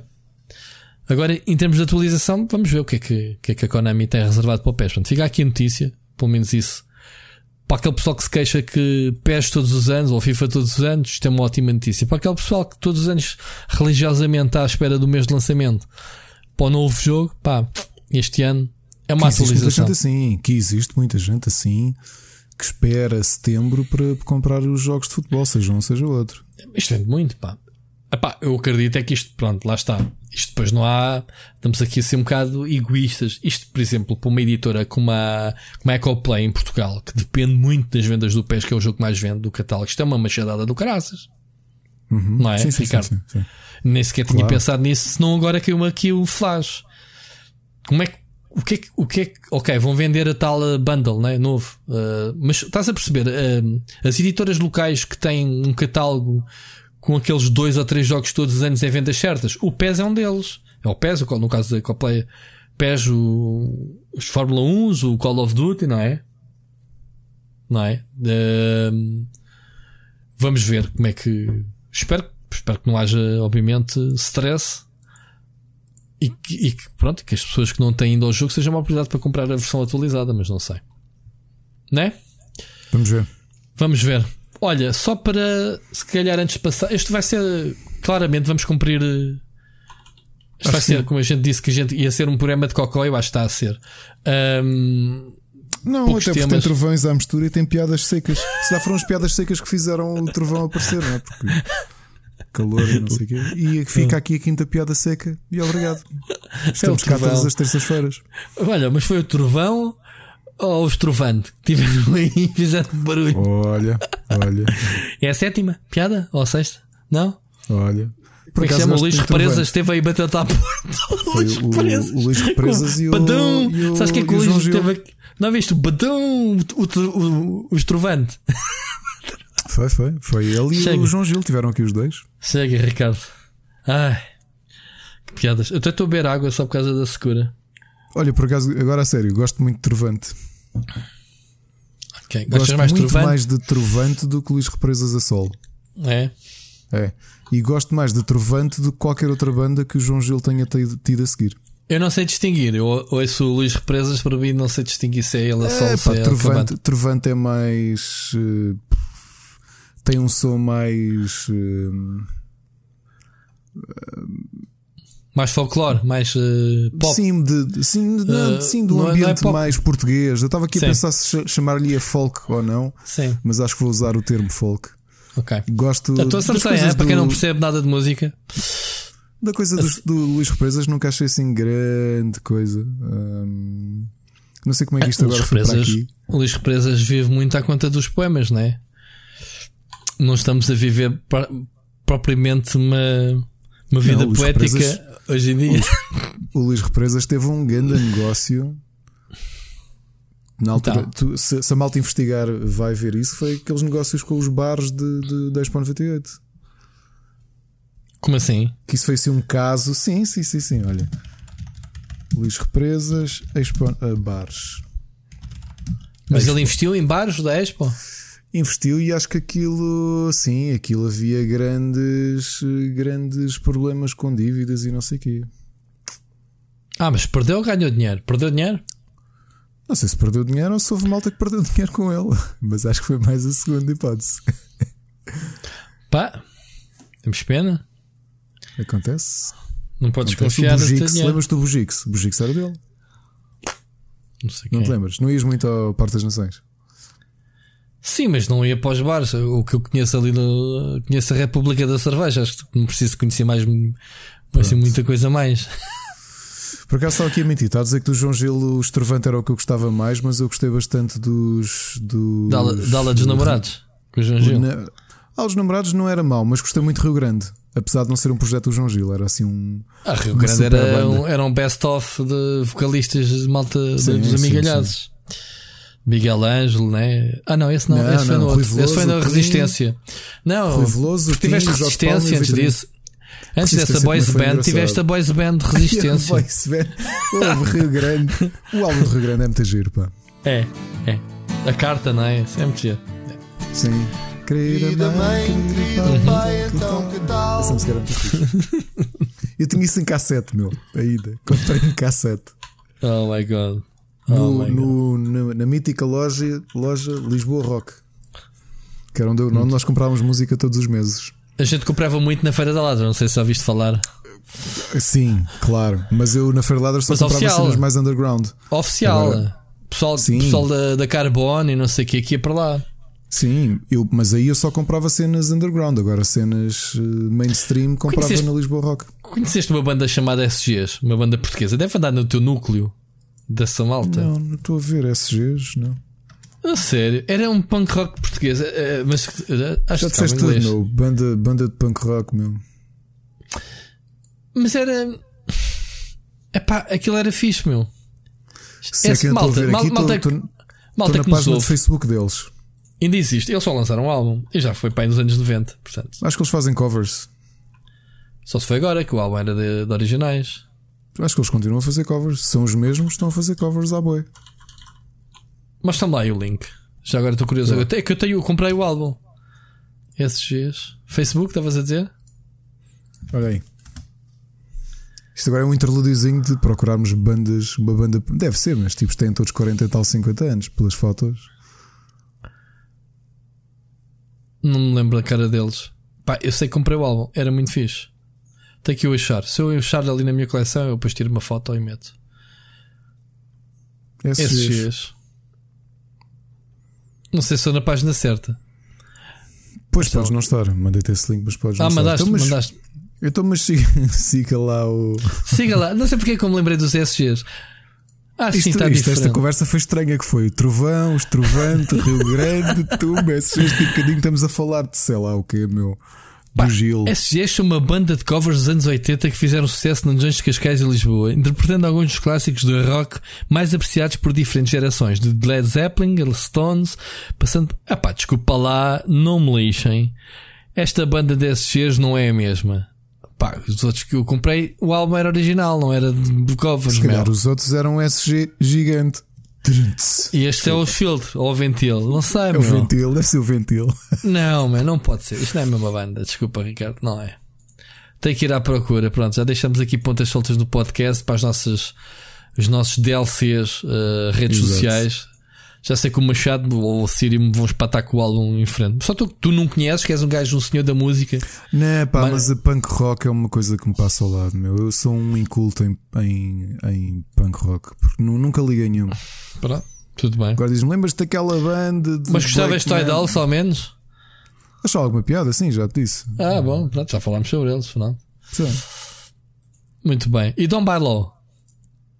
Não conheces, não, claro. Não, Pronto, não. então não te vou falar mais de punk rock. Bom, um, onde é que íamos? Este, este, este, estes guiões são lindos. Íamos são lindos. agora, falámos do, pé, do PES, agora íamos falar de uma coisa que tu próprio me surpreendeste no guião que eu não sabia que tinha acontecido. Exatamente. Porque nem sequer recebi PR. Gonçalo, se estás a ouvir isto? Não, não, recebemos sim. Recebemos, recebemos sim. Recebemos foi 5 minutos antes, meu. Ou já é foi depois? Gonçalo ignora, ignora, não, não, ignora, foi depois, foi depois. Realmente tinha aqui o mail, tu mandaste depois disto ter acontecido. Não, para quem não, está, aqui... para quem não sabe, estamos a falar, obviamente, do, do pop-up Nintendo Direct. Mini que aconteceu Dois. hoje, dia que estamos a gravar. Um, assim, tipo, olha, a gente, também, a gente também faz vídeos de jogos. Vocês agora só querem saber PlayStation e Xbox, uh, mas nós também fazemos. Nós é que inventámos e temos a patente dos Nintendo Direct, ok? Jogos que eles apresentaram lá. Uma boa notícia, por isso é que chamou-me a atenção o pessoal todo no, nas redes sociais, todo maluco. O Shin Megami Tensei 5, né? Uh, vai ser um exclusivo da Switch. Este é mesmo novo, certo? Não é. Porque depois foi anunciado o Shin Megami Tensei 3 Nocturne HD Remastered. Esse sim, pelo que o meu nome indica, é um, é um remaster. Um remaster, remaster, não é remake. Sim, o Para Shin Megami Tensei 5 é, é brand new. Isto é um bocadinho exclusivo. É, é tipo. Último, é, mas, mas não é de admirar, porque o, o Shin Megami Tensei 4, o Apocalypse, também é exclusivo de. Foi exclusivo 3DS. Oh, ok. Mas espera lá, este aqui, o Persona é que é um spin-off desta série, não é? Ou estou a fazer confusão? Desta série não saiu um spin-off de uma subsérie muito conhecida. Não é o, o Persona por si só. O, per, o sim, o Persona. O Persona é uma subsérie do, do Shin Megami Tensei. Ah, então tem razão. Pronto. Pensa que uhum. está a dizer de repente uma baboseira. Então agora qual das duas séries é mais famosa? O Shin Megami Tensei. Não, acho que o Persona ficou mais famoso. E qual é que é a diferença? Eu não percebo nada das duas séries, eu só cheguei agora ao Royal. Eu joguei muito pouco, eu comprei alguns e Isto recebi é alguns de oferta, mas o Lionel é que era um grande expert, ele é que tinha devorado tudo o que era Shin Megami Tensei. Mas o Shin Megami também é grupos de estudantes, como o Persona, não? Uh, que anda pergunta. Eu acho, é, estás-me a apanhar mal. Eu acho é que o Shin Megami Tensei é ou é pós-apocalíptico ou uma coisa qualquer. Igual Sim, estás, estás com o Wikipedia também. aberto como eu, tô, não é? Olhar, também, obrigado. Resto, primeira fase, primeira frase. Shin Megami Tensei is Apocalipse Roleplay. O gajo vai mandar uma de, de homem Opa, culto. Ah, eu acho, eu, eu acho eu que acho é um RPG um... pós-apocalíptico. Espera, não foi este. Eu estou a pensar qual deles é que joguei. O gajo está a ler o documento. Depois no fim vai dar uma chazada. Não, não estou nada. Ah, é que se calhar é. eu acho que não é nenhuma destas séries que eu, que eu joguei. Ainda vais dizer que isto é o teu favorito sempre? Não é, não, não é. Não é. Deste, destas séries antigas e menos, estou a dizer menos conhecidas, gosto mais de Is, que é aquele YS. Isto é Como aquela é altura em, em, que o Sírio agora vai escrever na rede social. Eu, eu morri com essa vossa conversa. Lamento, lamento. Eu jogo japonês, pá, malta que me conhece sabe que eu sou estes, este tipo de séries passam completamente ao lado. Então estas séries que, que estão enraizadas nas consolas Não, olha, antigas. Shin Megami tem aqui, tem aqui, até tem original, tem em físico os que saíram para a 3DS e. E o teu favorito? Não, é o meu favorito, está naquela de um dia vou jogar. Só que sinceramente, para jogos japoneses há coisas muito mais que para mim têm prioridade em relação a estes. Pá, então eu vou dizer uma coisa: o Persona também é conhecido como o Shin Megami Tensei Persona fora do Japão. Está bem? Pronto. E é um spin-off do Megami Tensei franchise. Está bem? Eu também sei ler, ler Wikipedia. Que, para isso é que ela serve, fosga-se. ah, eu acho, eu acho que esse jogo é pós-apocalíptico. Exato, então fogo. Fazia, agora fizeste lembrar, o que, parece que eu, é o que eu leio nas, nas reviews portuguesas. Desculpa. Isso repara uma coisa. Quem Exatamente esse, ouvir, esse quem, grau de quem, cultura, meu. Repara uma claro, coisa. Sim, quem nos está a ouvir, quem nos está a ouvir, provavelmente vai no carro ou está, sei lá, a fazer outra coisa qualquer. E repara, nós estamos a ler a Wikipédia por eles. Estamos a atalhar caminho. Portanto, obrigado. Não, pá, quem, quem, quem disser que sabe tudo sobre esta indústria, eu mando-lhe já três tomates à cabeça, man. É impossível. É só, mas é maluco. Okay, não consegues, uh, não consegues mas, mas a sério que, vamos lá ver uma coisa. Voltando atrás, eu disse que joguei o. O. que giro. Deixa-me aqui ver no guião. Era aí. Mas, porque nós temos um guião. Eu joguei o Shantai. Porque tu me aconselhaste há duas semanas ou três atrás, lembras-te? Que eu depois fui pedir o jogo para review e está aqui o resultado. Eu nunca joguei nenhum Shantai. Conhecia o jogo, conhecia a arte, conhecia e sempre disse: é pá, isto é bonecado mais para o meu gosto, nunca pedi. Gostei muito do jogo. Obviamente que achas que eu não me documentei para fazer review deste jogo, em que em que eu fui, de, em que eu digo que houve outros jogos anteriores. Não, bem, claro que sim, que eu fui, obviamente, tentar enquadrar a minha review neste contexto. O primeiro jogo foi no Game Boy Color, uh, este é o quinto jogo da série. Epá, whatever. Não ando. Óbvio que tem que dar uma informação mais completa. Portanto, é isso faz a diferença também. Mas não, eu, por isso, acaso do Shantai, não... eu joguei todos por ordem cronológica. E quantos é que são, Ricardo? São cinco. Quantos? Cinco. Cinco? Cinco. E agora dizes, são três. Tu dizes que são cinco game... porque eu acabei de dizer, eu é que dei essa informação. Tu disseste que eram cinco? É que eu estava a fazer contas. São que cinco. E não, não estou no Wikipedia e se eu precisar vem aqui. Não, eu fui ao Wikipedia. Eu fui sempre porque o Wikipedia tem uma coisa gira quando tu carregas numa série que é dar-te uma cronologia Exato. dos jogos lançados. Pronto. E eu vi que este era o até fui falar com o Sírio porque por, depois de ter acabado este último, o Ender Seven Sirens, decidi ir rejogar o primeiro de Game Boy Color. E, e, o desfazamento já é muito grande. Eu por acaso gostava que eles até refizessem o jogo. Porque o segundo acho que é o Risky's Revenge. Tu já escreveste é? a análise disto, do, do Shantai? Já, já, já, já, já. Já, já publicaste. Já Mas são 4 ou 5 jogos? Ou 3? Quantos é que são? São 5. Espera, deixa-me fazer contas. É o de Game Boy Color, é o Risky's Revenge, é o. O terceiro não me lembro o nome. Este é o Seven Sirens e o anterior. Caraças. Espera, mas são 4 ou 5, agora estás-me a deixar lixado, meu. Ah, pá, fiz-te uma pergunta muito simples, man. Vai ao, vais ao Wikipedia, ao mesmo sítio onde viste que o outro jogo era de pós-apocalíptico. Exato. Olha, agora vou ver. São, são 4 ou 5. São quantos? São 5, é isso. Pirates Curse e Wolf Genie Hero. É isso. Pronto, agora vais ao Robert Chicken. Sim. E vais Sim. Ao, teu, ao teu terceiro parágrafo. Sério? Que eu não digo, digo só menos do que 5, não me digas. Terceiro parágrafo. Pessoal, deixa de ler a imprensa nacional. Holy, só, me engano. Só, eu, eu apanhar-te aqui em direto com o pé na poça. Não foi de propósito, hein? abri agora. Muito bom, muito bom. Muito Malta, bom. isto é para dizer que. Não, para dizer nada, foi sem querer, Ricardo. Não te quer estar a entalar, estou com muito corrigir até off. Foi agora, foi uma brinca, foi uma brincadeira. Quer lá saber se são 3 ou 4 capítulos. O que a gente quer dizer é que a gente às vezes tem que pesquisar, não dá como adquirido. Se eu dissesse cabeça, tu agora ficaste confusão, a minha cabeça às vezes trai-me. É isto que eu te quero dizer muitas vezes. Eu, por isso é que estávamos a falar do Persona, se era spin-off tudo. Às vezes a gente até pensamos que dizemos as coisas corretas, como podemos dizer as neiras. Não, não, não. E eu até sei porque é que disse 4. Sabes porquê?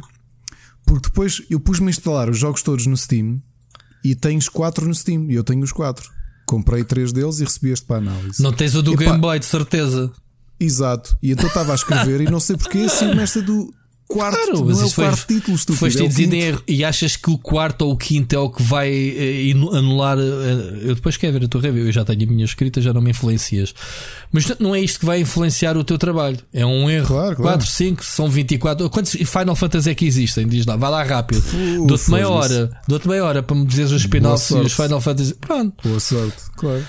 Mas isto para dizer que às vezes uma boa preparação, quando a gente não conhece os jogos, é, é fixe. Ontem por acaso deu-me, sabes que eu ando à procura ao contrário, sabes que aqui do... até deve ter sido ao contrário, que é aquela basófia do de cabeça ir lá, pronto. É, também me acontece, atenção. Meu.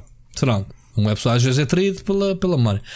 Uh, ontem deu-me deu-me para ir ver uh, até foi vídeos, não foi texto sobre o Behind Nível, só para ver o aspecto porque ainda não tinha visto como deve ser a arte do jogo.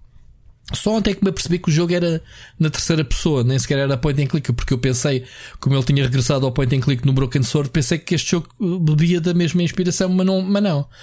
Epá, e calhei de um tipo a fazer uma review do jogo em que ele começa a dizer: Man, este jogo, meu. eu ri-me, queria partilhar isso contigo e esqueci-me.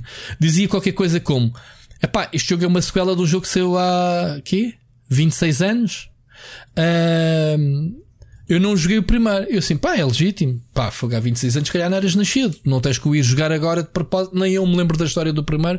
Vou ter que ler um resumo ou qualquer coisa. E eu joguei na altura. Um, pá, mas quando ele me diz assim, pá, o que é fixe é que o, o, o jogo tem o Dave Gibbons e, e, e um gajo que trabalhou no, no jogo original. Eu dizer, man, três chapadas, vou dizer assim, man, isso é o estúdio que fez o original, que continua a ter o mesmo líder, Charles Cecil, não é tipo o gajo que teve envolvido no original, man, isto não cai do céu. Estás a perceber? O que é que lhe faltou ali? Ele tentou se preparar, mas pá, teve quase lá, estás a ver? Falta-lhe um bocadinho assim. E depois disse merda para quem percebe as coisas. Por isso é que achas muitas vezes quando lê certas coisas e pensa, ei rapaz, o que é que vieste para aqui dizer? O gajo cala-se normalmente, não é? Claro. Mas Ricardo, fica aqui já em direto. Este jantar eu abri agora, não foi Só para, para avisar que eu acabei de corrigir isso. Porque, e, porque me saltou e, à e vista. Não, mas vamos lá ver, podia ter corrigido. Estar-te a fazer uma rasteira, uma brincadeira, porque isto é uma coisa mínima, não. não Uh, o, o, ao bocado rimo porque abrimos os dois Wikipedia e tu estavas a ler o Apocalipse Alto, é mas a tua intuação foi: é pá, este é o jogo do. E eu olhei assim, meu cabrão, estás a ler exatamente o que eu estou a ler. Assim também eu. Porque abrimos os dois ao mesmo tempo o Wikipedia é respondendo. E foi é daí a piada. Claro que sim. Claro que sim. É engraçado Isto... que até hoje, se há série que eu não tive curiosidade em, em jogar, e olha que tinha o Lionel a chatear-me, Eia man, desde a PS2, e o Shin Megami Tensei, pá, esquece. eu não percebo nada dos jogos não percebo nada. E, e, mesmo do Persona nunca. Agora admito que o Persona 5 é muito bom. Olha, é um dos jogos que eu deixei pendurado. Sim, que tens aí pendurado. Quando, sim, quando sim. caiu o Final Fantasy, eu estava a jogá-lo genuinamente interessado no jogo. Pá, eu até queria ver se o recuperava. Estava mesmo a seguir a história, estava a gostar muito da história, das mecânicas da ação, uh, dos combates por turnos e não sei o quê. Estava a gostar genuinamente do jogo. E assim, ah, então agora percebo porque é que o pessoal fala muito bem disto. Mas pá, não deu. Não deu porque depois, como era um jogo remake, uh, já cai um bocado fora daquela minha. pá, dar prioridade a jogos novos, em vez de toda a gente conhece o, o Persona 5. Uh, já agora, Ricardo, estávamos a falar de cenas de conhecimento. Deixar aqui uma informação ao pessoal que, se for a tempo ouvir, na quinta-feira vou participar num programa de um canal do, do, do Marco, do MF Gaming. Tu conheces que ele tem aparecido muito na, na PlayStation? Uhum. É o Marco Fresco, é assim que ele se chama, um, que é um tipo 5 estrelas, e ele tem uma rubrica mensal que é o Quem Quer Ser Milionário Gamer, exatamente colocar, eh, colocar uh, o conhecimento das pessoas. Eu sou um zero à esquerda porque ele tem provas de, de músicas. Tu ouves a música e tens de dizer quem é ou que é o compositor. Epá, eu vou-me espalhar ao comprido, malta, porque eu posso ter algum conhecimento, mas não me metam pressão, porque só a pressão e os nervos afetam logo. Portanto, já estou aqui, desculpa, quinta-feira à noite no canal dele, vou lá estar, eh, vou lá estar a participar e vai ser eh, uma galhofa, digamos assim. Portanto, Ricardo, fica aí também o convite para tu te rires um bocadito. Eu depois partilho nas redes. Boa. Amigo, vamos continuar. Uh, agora que já fizemos vamos aqui o entrar nas nossas sugestões, não é? Quer dizer, dizer só pessoal, houve um Nintendo Direct e apresentaram umas coisas, não é?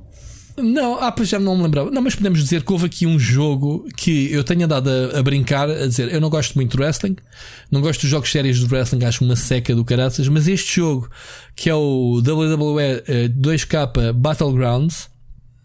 Faz-me lembrar o NBA Jam, mas com wrestling, portanto, caricaturas das personagens, é, não é? é. O Parece Ciro e o Machado é que têm dado aí todos contentes. Sim, com... eu já tinha dito, eu já disse isto que acho que é o jogo genuinamente que eu estou à espera de jogar. Parece-me ser uh, estupidamente divertido. Portanto, foi um dos jogos. Outro jogo que foi apresentado foi o Rogue Company, que é um, um jogo de ação na terceira pessoa genérico, online, uh, crossplay, né? Estavas-me tu a dizer ao bocado. Uh, crossplay com o quê? Com PC? Não Ou sei. não? Não sei. Não me estavas a dizer que, que este era crossplay. Portanto, posso estar a fazer confusão. Não, e o crossplay era o outro. O crossplay era o outro, era o Rogue, Rogue Company. Que eles é isso que eu estou a falar. Então é isso que eu estou a dizer. Ah, que era um jogo uh, de ação na terceira pessoa, bada genérica. É, está no Epic, está na PS4, está na ah, Switch. na Epic. Ok.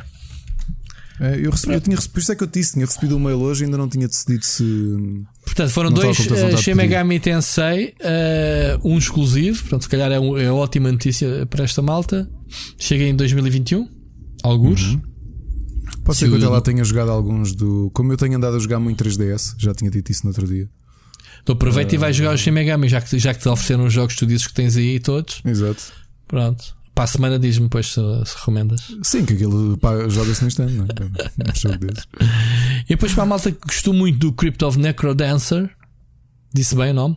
Crypt of é, Necrodancer, uh, do Legend of Zelda, vai ser conteúdos uh, o Cadence of Hyrule, conteúdos adicionais, Character Pack, blá blá blá blá blá blá blá blá. Eu não joguei o original, não tenho como dizer se é bom ou não. É isto. Mini. Eles próprios disseram que é um Nintendo Direct Mini. Partner Showcase, portanto, são jogos third parties. Muito fixe. É Olha, eu gosto muito destas iniciativas. Eu não vim direto, depois piquei uh, o vídeo no filme. Eu vi há bocadinho, estavas tu uhum. a beber um, um, copo de água e eu aproveitei sim, sim. para ver. Sim. Uh, foi mesmo mini, foi aqui 8 minutitos ali à Benfica, mais ou menos, né? Aí, a segunda vez que a gente fala de bola hoje. Um, então vamos às sugestões. Vamos às sugestões. Vamos, vamos, as sugestões é sempre mais excitante. Um, começo eu, eu não tenho quase nada, Ricardo. Uh, eu isto está não muito, praticamente muito nada. Aliás, vamos falar do mesmo jogo, acho que deve ter sido aquele que nós jogámos mais. Sim. Que é o. É o, é o Shantai, já aqui falámos, né? Até já. joguei o Shantai porque. E gostaste do jogo? Tu me aconselhaste. Pá, gostei, uh, achei muito light, uh, achei-o fácil no sentido não há desafio de inimigos ou bosses. Pá, o desafio é aquele desatínio de agora é pipa onde? Exato. Pá, os sim, minimapas sim, sim, não têm nome, tu entras num teleporte e só quando entras no destino uh, tens de decorar. Ah, pá, para a esquerda é Ilhas Oeste, para a direita é ilha não sei o quê, para cima é, percebes? Tens que decorar faz-te ali um exercício. A única dificuldade é, ok, matei este boss, apanhei este novo poder e agora já vi alguns cenas de água, agora já tenho o sapo. Mas é pipa onde? E andas ali aquele tempo que eu, eu não gosto de Metroidvanias só nesse aspecto. Devia de haver um objetivo que te guiasse. Olha, agora aqui é o sítio onde vais. Porque existe, né? É o sítio onde tu vais usar mais esse poder. De resto, bem divertido, para aquelas. Hum, aquelas animações feitas pela Tiger. Olha, viste? Foi um documentário. Olha. Fez? Vai buscar. As animações da Tiger são muito boas. Um, foi acho que é uma das novidades deste capítulo, né? Eles investiram sim, sim. nas cutscenes. E faz ah, uma grande diferença. Faz ah, eu não joguei os anteriores, como é que eu sei isto, Ricardo? Ah, Por foste Wikipedia, vês? Pois. Wikipedia, é não sei se está na Wikipedia, já não me lembro. Mas faz uma grande diferença, porque os anteriores, os anteriores são bons. Mas em termos de animações e estética, muito, é mais ou menos aquilo. Até, é, até deram, deram, agora o salto com esta inclusão dos, do, do, dos, dos FMVs, chamamos uhum. assim, de resto. Film Motions. Está muito a giro. E acho que a abertura marca ali um bom uh, ritmo ao jogo. Em termos mesmo, as músicas do jogo são muito giras. Um, achei muita piada uma coisa que, pá, que só me lembro de ver na Disney ou na na Warner Bros, naqueles desenhos animados de Looney Tunes e não sei o que, que o arco inimigo é sempre a mesma, que é aquela Pussy Boots, né? Como é que se chama? É, risky, uh, risky, risky Boots. Risky Boots, eu disse Pussy Boots. Porque elas são todas giraças. Risky Boots, que é, acaba por ser a arqui-inimiga de serviço, né? Apesar de não ser má, é, é, é uma arqui-inimiga, é a rival é. dela. É. Que já vem desde o primeiro Game Boy. Portanto, foi uma das uhum. coisas que eu também li na altura achei muito interessante. Pá, realmente a personagem é gira. Porque porque não é má, tu lutas com ela, mas vês que ela é, é, é malvada só. Pronto, anda ali só para chatear-te. E isso faz-me lembrar, fez-me lembrar bastante os Looney Tunes. Estou agora a dizer isto pela primeira vez, nem sequer disse isso no meu texto. Mas é o que me faz lembrar, estás a ver aquele tipo de. O Bugs Bunny tem sempre o porco caçador atrás, ou o Papa Léguas tem sempre o coiote, é sempre os mesmos. Uhum. O gajo nunca morre. É, são sempre aqueles. Pronto, fez-me lembrar um bocadinho essa, essa filosofia. O jogo está giro. É um, um Metroidvania muito light Olha, chegaram aqui as trovadas, Ricardo. Ouviste? Ouvi. Finalmente. Estás a ver, estás a ver aqui do meu lado? Uhum. Foi eu que as mandei para aí. Eu separei. Peraí, peraí, peraí. Peraí, peraí, que isto é prolongado. É. Ah, até porque está bem de longe. Ou não? Está a chover. Contas os segundos. Não, quando, não ouvi nada. quando há um trovão, contas os segundos do, da duração sim, sim. e cada segundo é para aí tipo 3 milhões de quilómetros. Não sei. É bem de longe. Pá, porque se fosse aqui nem estávamos a gravar, já tinha. Já tinha Olha, mas vamos lá ver uma coisa. Uh, hum. Paper Mario, já, tá, já estás a jogar também, não é? Paper Mario Ori Estou a jogar o Paper Mario. Joguei muito pouco porque lá está, dei mais. Uh, pá, quis acabar o Shantai e então dei-lhe mais uh, prioridade. Chegou agora a trovoada, já o trovão agora. E quando está tô a ouvir a chuva, parece que tem o, tem o chuveiro ligado. Está fixe. Eu não sei se o, meu, o microfone está afinadinho. Uh, eu acho que conseguia meter este microfone com a minha ventoinha ligada e tu não ias dar conta por ela. Portanto, este microfone não é nada como o teu. Quem sabe? Olha, pá, mas Paper Mario, digo-te já, tu, tu jogaste hum. o resto da série? Conheces bem os, Joguei, os eh, pá, acho que o principal é o, o Thousand Door, Year Door, né? como é que se chama? Sim, o da, não joguei. Depois a partir daí joguei quase todos. Sim, os, os Paper okay. Mario joguei o das 3DS. Diz-me os nomes que eu digo já. No... Eu joguei os anteriores. O da 3DS dois... é o Sticker Star, depois uhum. tens na Wii o Color Splash e Sim. tiveste este agora. Pronto, joguei então estes três Super, últimos. Super Paper Mario na Wii. Também joguei na Wii, então. Pronto, a partir dos da Wii joguei todos. Epá, eu estou a achar. Eu, ainda não tenho qualquer. Eu não tenho qualquer.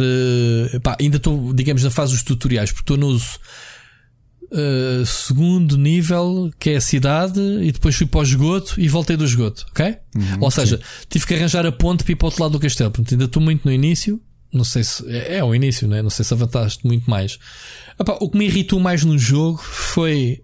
O jogo tem um. É muito lento. Está bem que é uma aventura, uh, é um RPG, não é? Um, é, é, um, é um jogo que vive muito dos diálogos Pá, os diálogos dos jogos da Nintendo, quando as personagens ainda por cima originalmente não têm. não falam, não é? Tornam-se uh, excessivamente balões. Os tutoriais É uh, irri- é irritaram bastante porque cansado quando eu joguei. eh, eu assim, epá, já sei mecânica, não precisa estar a acompanhar. Eles até fazem bem, porque tu sais dali a aprender as mecânicas de combate e não sei o quê.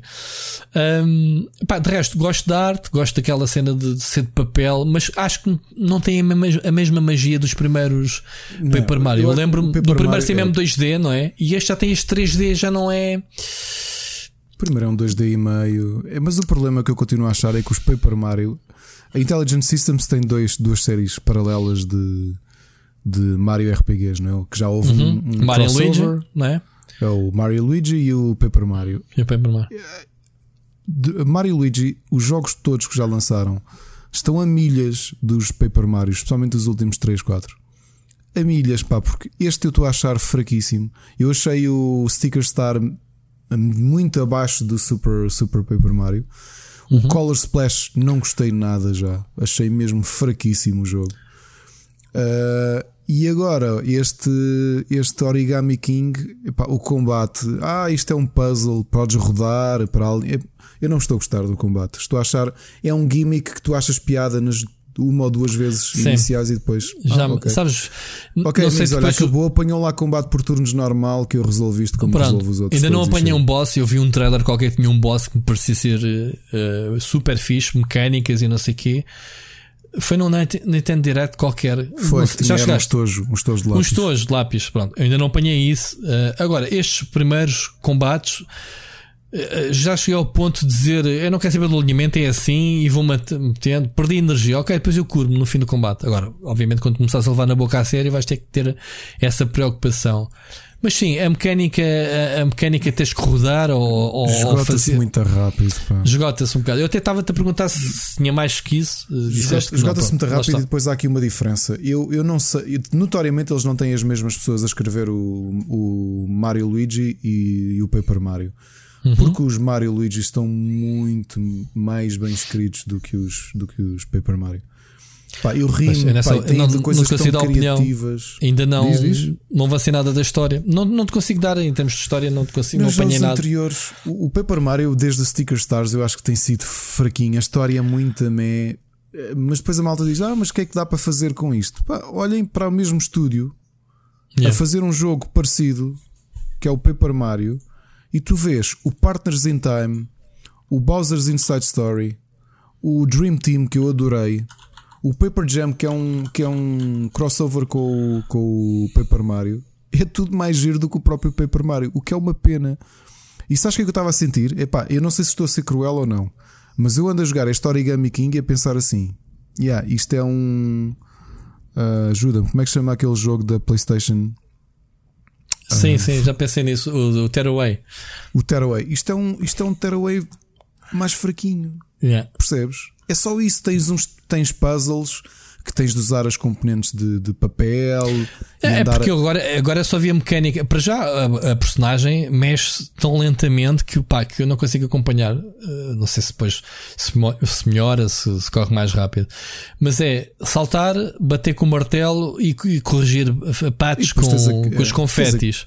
É, tens aquele Não- puzzle que é: tu entras naquela zona, aparecem uns braços de dobras do Sim. Mario e consegues Isso puxar até está partes giro. do, Isso até está giro. Uh, Está engraçado, mas eu- é, é- às vezes é um bocado frustrante que andas ali com a vibração a ver exatamente onde é que é para tentar tirar um bocadinho de papel de parede para depois puxar o papel e. Sim, eu já tive uma vez que pensei que o jogo tinha bugado, mas não conseguia, porque pensei. eu estou a jogar com o comando, eh, estou a jogar com, com o comando Pro, não estou, não, pá, não, não, não percebi essa cena que tinhas primeiro que encontrar o pontinho. Eu assim, pá, mas a parede não consigo encontrar Não o tem ponto. nada.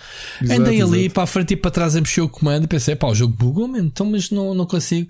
Até que sem querer lá, lá dar-lhe dei uma esticada e que percebi que realmente é isso que estás a dizer. Precisamos de encontrar, a, meter a unha, não é? Quando É. tu tens um autocolante, tens que meter a unhazinha primeiro para, para levantar a pontinha e depois é que puxas o resto. E o jogo tenta Oh. simular isso. Mas, Pronto. ó ó, Rui, ó, Rui tu- eu, eu joguei todos os RPGs do Mario e, e continuo-te a dizer, pá, a diferença é tão grande. Eu, tava, eu tive pena porque quando vi este trailer deste pensei, olha, desta é que é. Se der desta é que recuperam, que isto é aquilo. Visualmente até tem umas coisas engraçadas, mas depois tu notas os personagens são todos tão. Mas, mas, mas tens que olhar também, se calhar, para o público. Isto é, é, o RPG mais light que eles têm, um, até por causa da, da direção artística. Pá, porque não vamos dizer a ah, Intelligent System, pá, eles são Desculpem, basicamente meti, oh, a, a, editora do, do Fire Emblem, caraças, percebes? Oh, oh, Rui, não... desculpa, agora meti uma grande, uma grande bordoada. Não, eh, desculpem, obviamente, o os, os Mario Luigi são feitos por outro estúdio, o Alpha Dream. Ah, Alpha Dream. ah ok. Ok, me enganaste. Querias dizer. Estou? Sim, sim, que foi que, já agora nem me lembrava, acho que falámos disso ano passado, que tinha ido a. que tinha declarado bancarrota. Do Alpha Mario Dream. Luigi, não sabia. Sim, que tinham feito os Mario, fizeram os Mario Luigi todos desde o primeiro de Game Boy Advance, que é espetacular, okay. o Superstar Saga. Pronto, mas, mas, tá, mas, estás a dizer, Intelligent System tem experiência. Epá, Intelligent Pá, System, é claro que sim, é um estúdio que toda a gente sabe que, que acabou, criou, como é que se chamava na altura? Uh, Famicom Wars, não é? Que é o uhum. que acabou por criar Lembro um bocadinho ou desenvolver o género e começar a linha que, entretanto, o Fire Emblem tem mais sucesso do que o próprio Advance Wars. Uhum. Uhum. Um, mas uh, eu acho que eles têm a malta muito fraca a escrever os jogos, sinceramente. Não. Eu não sei, ou provavelmente tem uma grande parte da equipa a desenvolver o a desenvolver uh, os Fire Emblems, estão ali dedicados e depois o que sobra é isto mesmo. Eu acho o Paper Mario é giro, mas eu digo já, é uma desilusão. Se querem jogar um bom RPG de, de Mario, peguem na vossa hum, nas vossas 3DS e vão jogar. Pá, que só a 3DS recebeu. Estou aqui a fazer contas. Dois. Dois. Portanto, tem pelo menos três Mario Luigi's, sendo que um deles é remake no, no na 3DS. Pá, joguem esses. Esqueçam este Paper Mario. Eu não, eu não estou a gostar nada dele, sinceramente. Eu não, eu não consigo acompanhar porque eu ainda estou no início. Achei, achei achei que leva demasiado ao colo e é lento. É, é um jogo. Por isso é que eu te estou a dizer, ainda não vi nenhum boss, não vi nada, não vou estar a criticar. Mas a entrada dele não me, não me cativou, entendes? Uh, vamos ver. Não, não Olha, é para estar agora, a... a página do Wikipedia diz uma coisa curiosa: que no Reino Unido uhum. foi, lançou, que saiu, obviamente já tínhamos comentado isso no dia do Ghost of Tsushima e entrou logo para segundo, para segundo lugar, o Origami King. E tornou-se o, o Paper Mario que mais, mais rapidamente vendeu no, no, no Reino Unido. Ah, eu li isso numa notícia, uh, já não me lembro em que site, li sobre isso sim. Não, que foi, pá, mas vamos lá ver uma coisa, a Switch tudo, tudo vende, ok? Uh, tu tá, tu, tu, há muitas séries que se calhar foram lançadas na, nas consolas anteriores da Nintendo. Se lançar agora um novo capítulo da Switch, todos os jogos têm sido recordes, não é? O Pokémon, etc. Não é? Que é, claro. é uma consola que está a vender muito bem, portanto, e estes first parties vendem todos, não é? Mas atenção, uma coisa. Quando tu dizes que um Super Mario é se calhar vende um milhão, é bem sucedido, espetacular, pá, depois um Ghost of Tsushima, se calhar, eh, ou como foi o Last of Us, 4 milhões é o benchmark agora. tipo, no primeiro fim de semana. não, é, não é a lifetime. Portanto, yeah. Uh, as barreiras de sucesso dos jogos da Nintendo são muito inferiores. Eu às vezes até fico parvo como é que há, como é que há certos jogos um, que são lançados só no Japão e eles contentam-se com meia dúzia de vendas que para eles é, é bué. Tipo, vender, esta série vendeu 150 mil cópias no Japão e para eles é sucesso. Estás a ver? Não sei se tens essa mesma sensibilidade. Estou a dar um exemplo assim. Não estou a falar de jogos da Nintendo, mas um jogo normal que às vezes até não sai no Oriente. Por isso é que depois muitas empresas como a Square Enix e isso tiveram necessidade de pá, de, era confortável estar a, a, viver as produções que eles faziam com os Final Fantasy só conta do mercado japonês, não é? Por isso é que eles vieram já há muitos anos, obviamente, e, e a estratégia da, da Square Enix foi adquirir estúdios ocidentais para, para terem dos dois lados, digamos assim. Olha, mais sugestões. Queres me acrescentar mais uma coisa? Tenho, não, nos jogos não tenho mais nada. Se quiseres, posso já despachar o board game, porque tenho uma sugestão de board games. Então, força. Uh, Steve, joguei finalmente ao Bargain Quest, que era um board game que eu tinha ali Uh, muito bonito, as ilustrações são do. É, se bem me lembro, se é feito por dois irmãos. Ela é artista na Disney já há uns. Há um, há, há um, não sei se há umas décadas, mas já há uns anos valentes. Uhum. E ele é um designer que fez fez um dos jogos de, de board game, um dos board games Star Wars, fez há pouco tempo o de Power Rangers, que é um sucesso comercial, que já vai para aí com 15 expansões, aquilo é uma máquina de fazer dinheiro, e fez este Bargain Quest. E o que é que é o Bargain Quest? Para mim é a adaptação em board game de um indie japonês que abriu ali uma espécie de subgénero. Não sei se lembras de um indie de videojogo que era o Reciteer, que tu gerias uma loja de no, era um ambiente de fantasia medieval e tu gerias era a loja. Não eras um aventureiro, ah, esse, eras o dono esse, da loja. Esse não era num pós-apocalipse. não, este não era um pós-apocalipse. Quase. Como é que se chama? Resi? Resi? Não, Reciteer. E este, este Bargain Quest é isso mesmo. Ou seja, tu em vez de seres um herói, esse, tu estás, cada um dos jogadores é o dono de uma loja. E tu tens de atrair os heróis a irem comprar coisas à tua loja e depois eles representam-te quando vão derrotar os monstros. Estás a perceber? Portanto, uhum. o sucesso deles é o sucesso da tua loja, um bocado. Gostei muito. Se puderem, pesquisem o visual é, porque é muito giro. Muito isso, giro board games, havia um videojogo em que tu que eu achei muita piada. Agora não me recordo o nome do jogo. Cheguei a fazer até vídeos para o meu canal. Era uma espécie, era um RPG, mas tu controlavas o gajo que vendia as armas aos heróis. Era o Shopkeep. E, Hum, era o Shop, não era o Shop. Era da Excalibur. Era, era o Shopkeep. Ou o Shopkeep 2. Mas tens vários jogos depois que seguiram essa, essa ideia. Mas o Shopkeep é capaz de ter sido no Ocidente um dos mais O gajo tinha que ir farmar, farmar as cenas, porque o herói chegava lá e dizia assim: quer uma espada, não sei o quê. Exato. Depois tu ias farmar é eh, as cenas para fazer as ferramentas para ele. Eu não me tinha esse nome, caraças. Mas se calhar há mais que um, digo eu. Ah, há muitos jogos do género. Acho que, pelo que eu me lembro, assim, o primeiro foi assim de japonês, o Reciteer. Uh, mas depois okay. na 3DS é que é o outro lado da cena. O... Outro dia estavas-me a falar Shop. daquele que és o que és o gajo do tipo o, o, o senhor das, da, da, da dungeon que vinham lá os heróis. Não, como Exato. é que era? Que até era, era. O, o, Legend of Keepers. Legend of Keepers, Foi. exatamente. E esse é, é um dos que está na minha, minha lista de 20 jogos que eu te disse. Pois, okay. já recebeste, não é? Já recebeste. Sim, na altura olha, pediu, eu... recomendaste e eu, olha. E de jogos foi isso. Eu passei na última semana vi muitas séries novas. Devorámos. Estás naquela fase que ou aqui... jogas ou vês séries, não é? Basicamente. É, e por acaso à noite até temos preferido. Sentamos ali no sofá e temos, temos devorado séries. Se quiseres, até dou-te já o meu, a minha lista. Tu também tens aqui umas sugestões. Não tenho uh, nada, não tenho nada. Tenho só. Deixa-me então dizer eu. Diz, diz. Tu tens muita coisa, acabas tu. Uh, estou a acabar de ver o upload, portanto é estúpido. Eu queria chegar hoje ao episódio e já nesta jornada para, para vocês verem o ritmo que eu tenho de ver séries.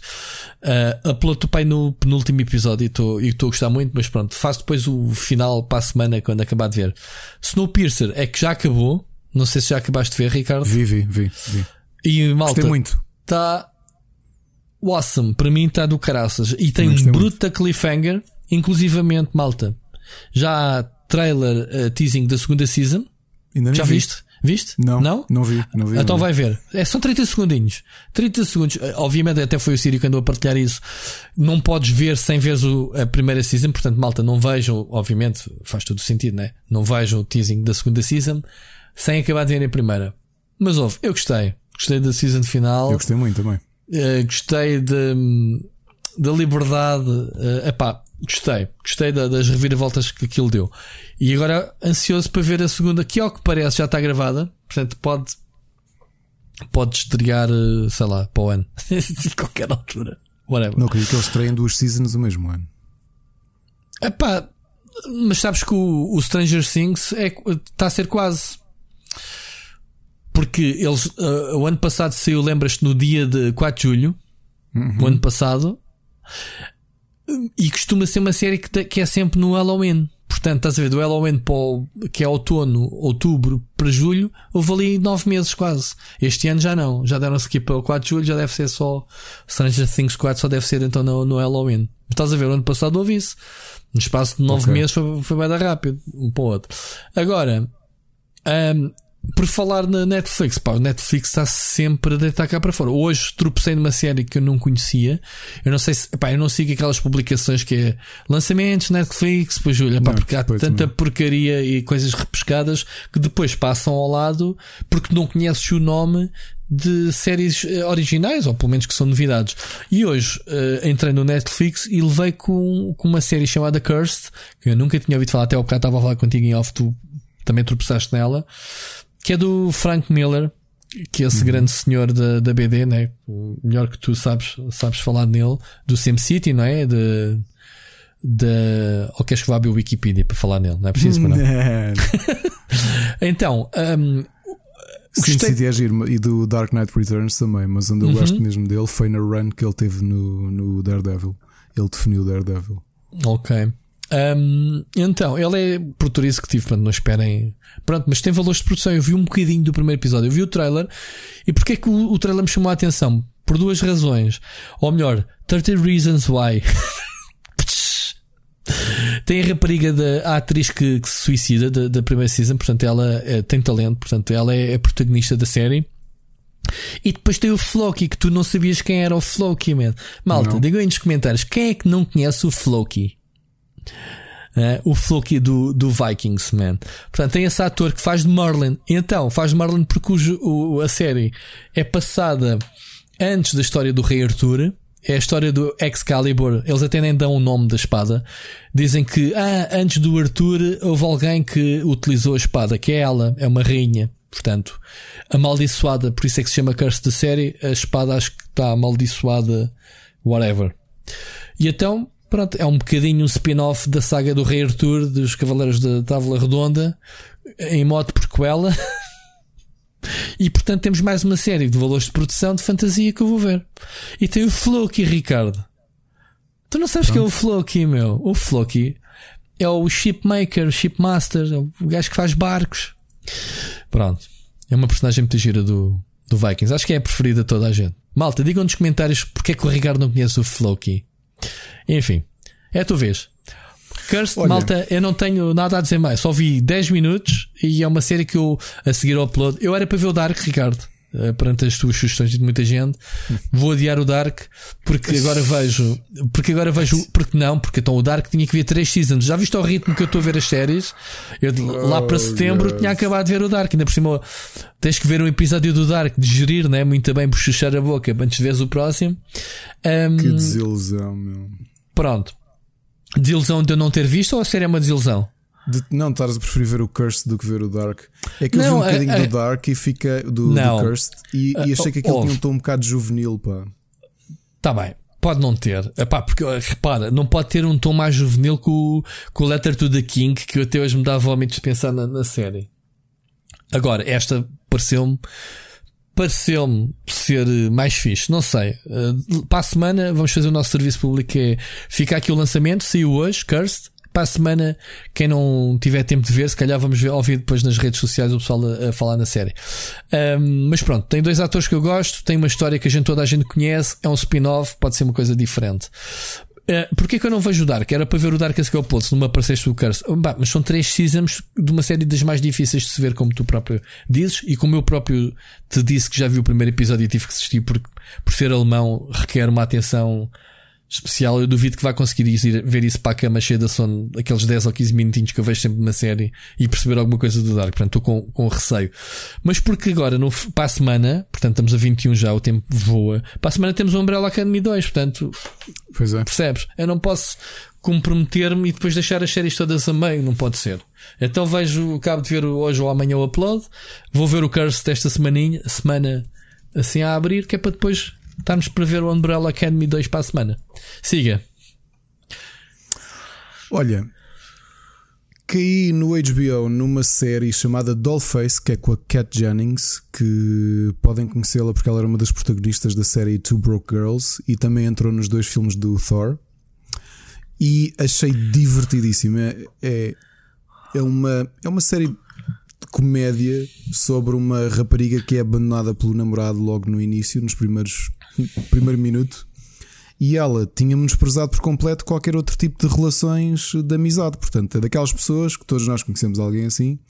se é que alguns de nós não, não, não somos essa pessoa, que quando namora com alguém, depois desliga-se dos amigos todos e só volta a aparecer quando está solteiro. Estás a perceber? É, pá, eu, tenho, eu tive, tive, amigos assim, isso é tão irritante, meu. Fuck. Pronto. E o que é que a série tem de giro? Realmente é isso, ela está completamente sozinha e tenta se reencontrar com as amigas. Mas ali a particularidade é que tem uns momentos mesmo muito bem pensados. Porque, por exemplo, assim que ela é abandonada pelo namorado, ela sai do, do carro e aparece um autocarro. Ela, quando vai entrar, a motorista é uma cat lady, mas literalmente uma cat lady, que é uma, uma senhora vestida de motorista de autocarro, mas com cabeça de gata velha.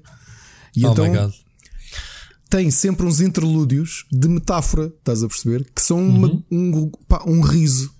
Tipo, este é um autocarro em que ela entra e é só mulheres abandonadas que não ligavam a ninguém e está a chorar ela. Depois deixa-o em estações, tipo a estação do rebound, a estação do uh, reencontrar as amigas e tudo isso. Mas pronto, a série é uma série de comédia de uma dela reencontrar as amigas, mas depois tens um início de pai 30 segundos que é esta cena metafórica com a é uma situação sempre diferente, sempre muito criativo. Adorei a série, são 10 episódios, pá. Rimo imenso, acho que está muito bem feita. Outra série que eu tinha visto estava premiada, tem recebido imensos prémios, esta sim do Amazon Prime, e que decidimos ver e adorei também, que é o Modern Love, que é uma série antológica com nomes de peso, com uh, Anna Hathaway, com. Estou aqui a dizer uh, nomes de peso e agora não me lembro de, de mais quase ninguém. Então, que é uma série antológica baseada numa. Diz? Hum? É uma série com a Tina Fey também. Tina Fey também entra. É uma ah, série ah, Então, essa, essa série não é com a Julia Roberts?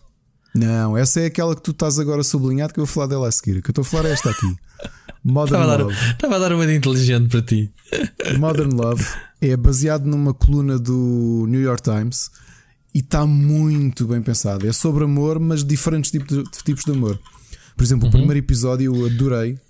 Aquilo é antológico, portanto, uma história não tem continuação para a outra. Certo. É com personagens diferentes, sendo que a única coisa que tem em comum é que é passada em Nova York e fala. Então, essa, essa não é a série com Andy Garcia? E entrou Andy Garcia no episódio, sim senhor. É verdade. Estás a ver? Como eu sei. Pronto. Estás na Wikipedia. Filho da bem. Agora a série. Modern Love é uma excelente série, mesmo. Eu percebo porque é que ela foi.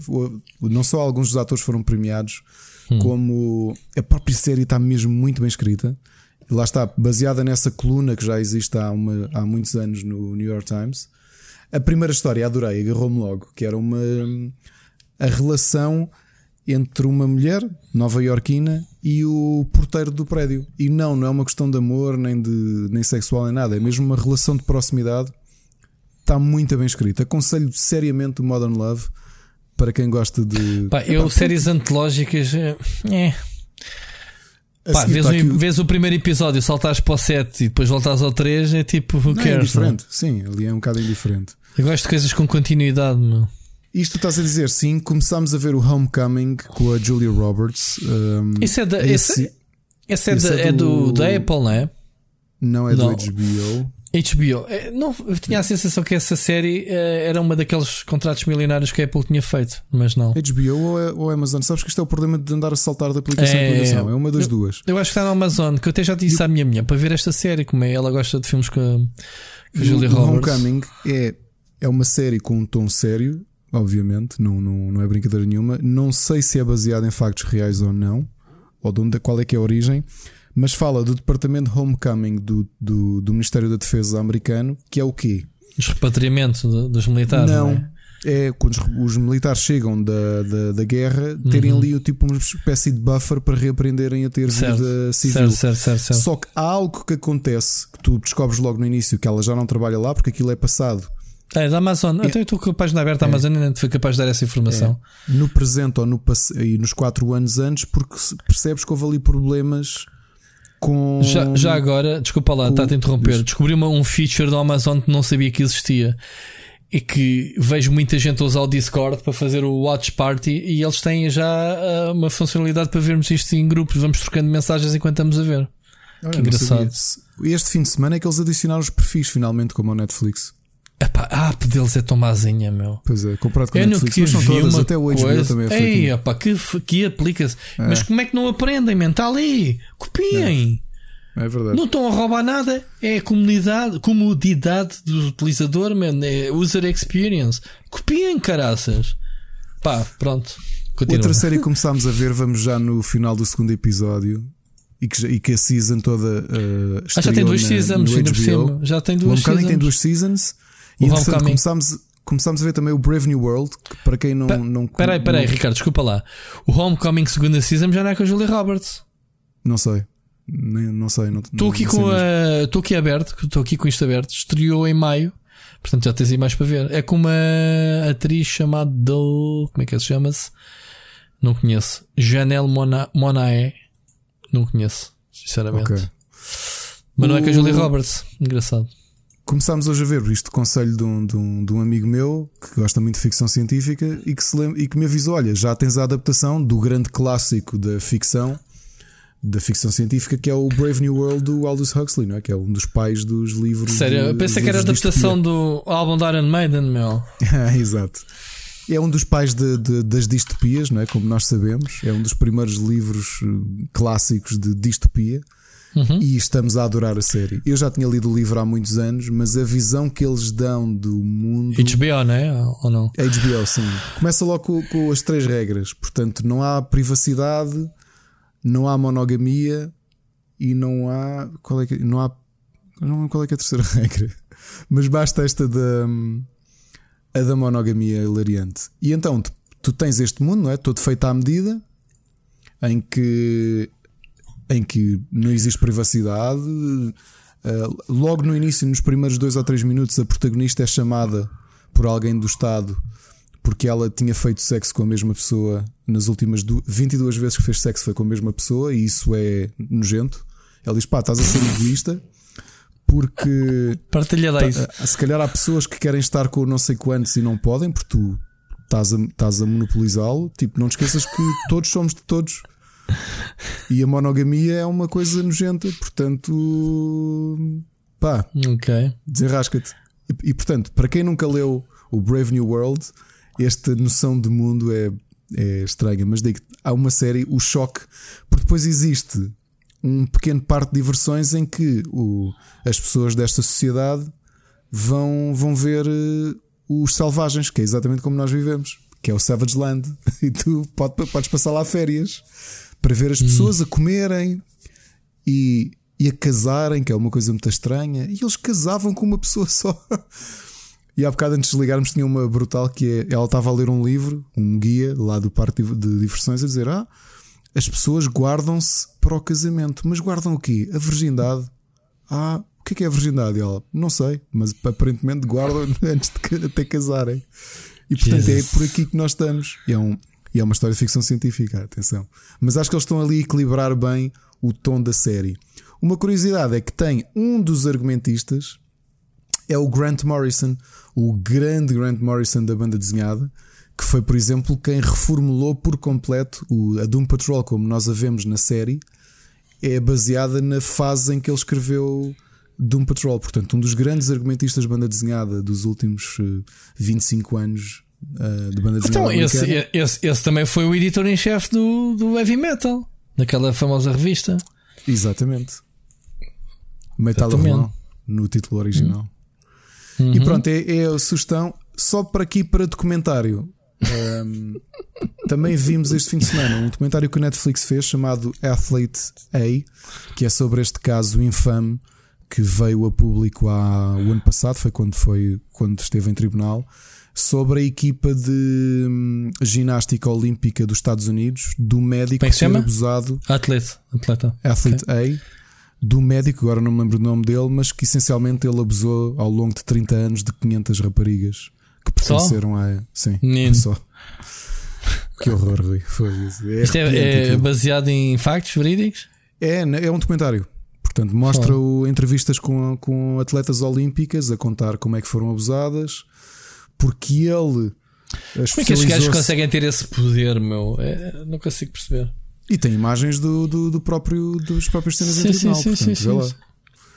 Só que este caso foi arrepiante porque tu percebes que aquilo foi abafado pelo presidente do, do, do Comitê de Ginástica Comitê. Olímpica, uhum. Uhum. porque aquilo é um negócio brutal. Eles depois falam dessa parte. depois dos anos 80, da Guerra Fria, o, a equipa de ginástica olímpica feminina era altamente rentável. Eles começam ali a falar de, de apoios publicitários da Coca-Cola e da Nike e tudo isso, a rondar os 14 milhões por ano. E aquilo ia para quem? Não era para, para, as atletas. Para o Pois, ia para, a, para a federação, não era? Ia para a federação, claro. Mas... E então aquilo foi tudo muito abafado porque o tipo começou. Pá, aquilo é nojento. Eu, eu nem quero entrar em pormenores porque quando vocês veem o que é que aquele charlatão começou a inventar de tratamentos para as miúdas, é nojento. Que elas próprias comentavam umas com as outras que não achavam aquilo normal. Então, mas eu tenho aqui uma lesão e ele pôs-me o dedo aqui e aqui. Pá, é horrível, é horrível. Mas é um documentário interessante, especialmente porque tens atletas olímpicas desde os anos 90 são, são, são 30 anos de atletas olímpicas que, que decidiram chegar-se à frente. Aquilo começou por uma, num jornal muito pequeno, que começou uma que é advogada e que ela própria montou o processo contra ele. A partir dele, pelo que eu percebi, diariamente havia dezenas de atletas a, que ganharam coragem e contaram a verdade. E portanto a coisa correu mal. Sim, Mas as é coisas um basta uma chegar-se à frente para, desencadear.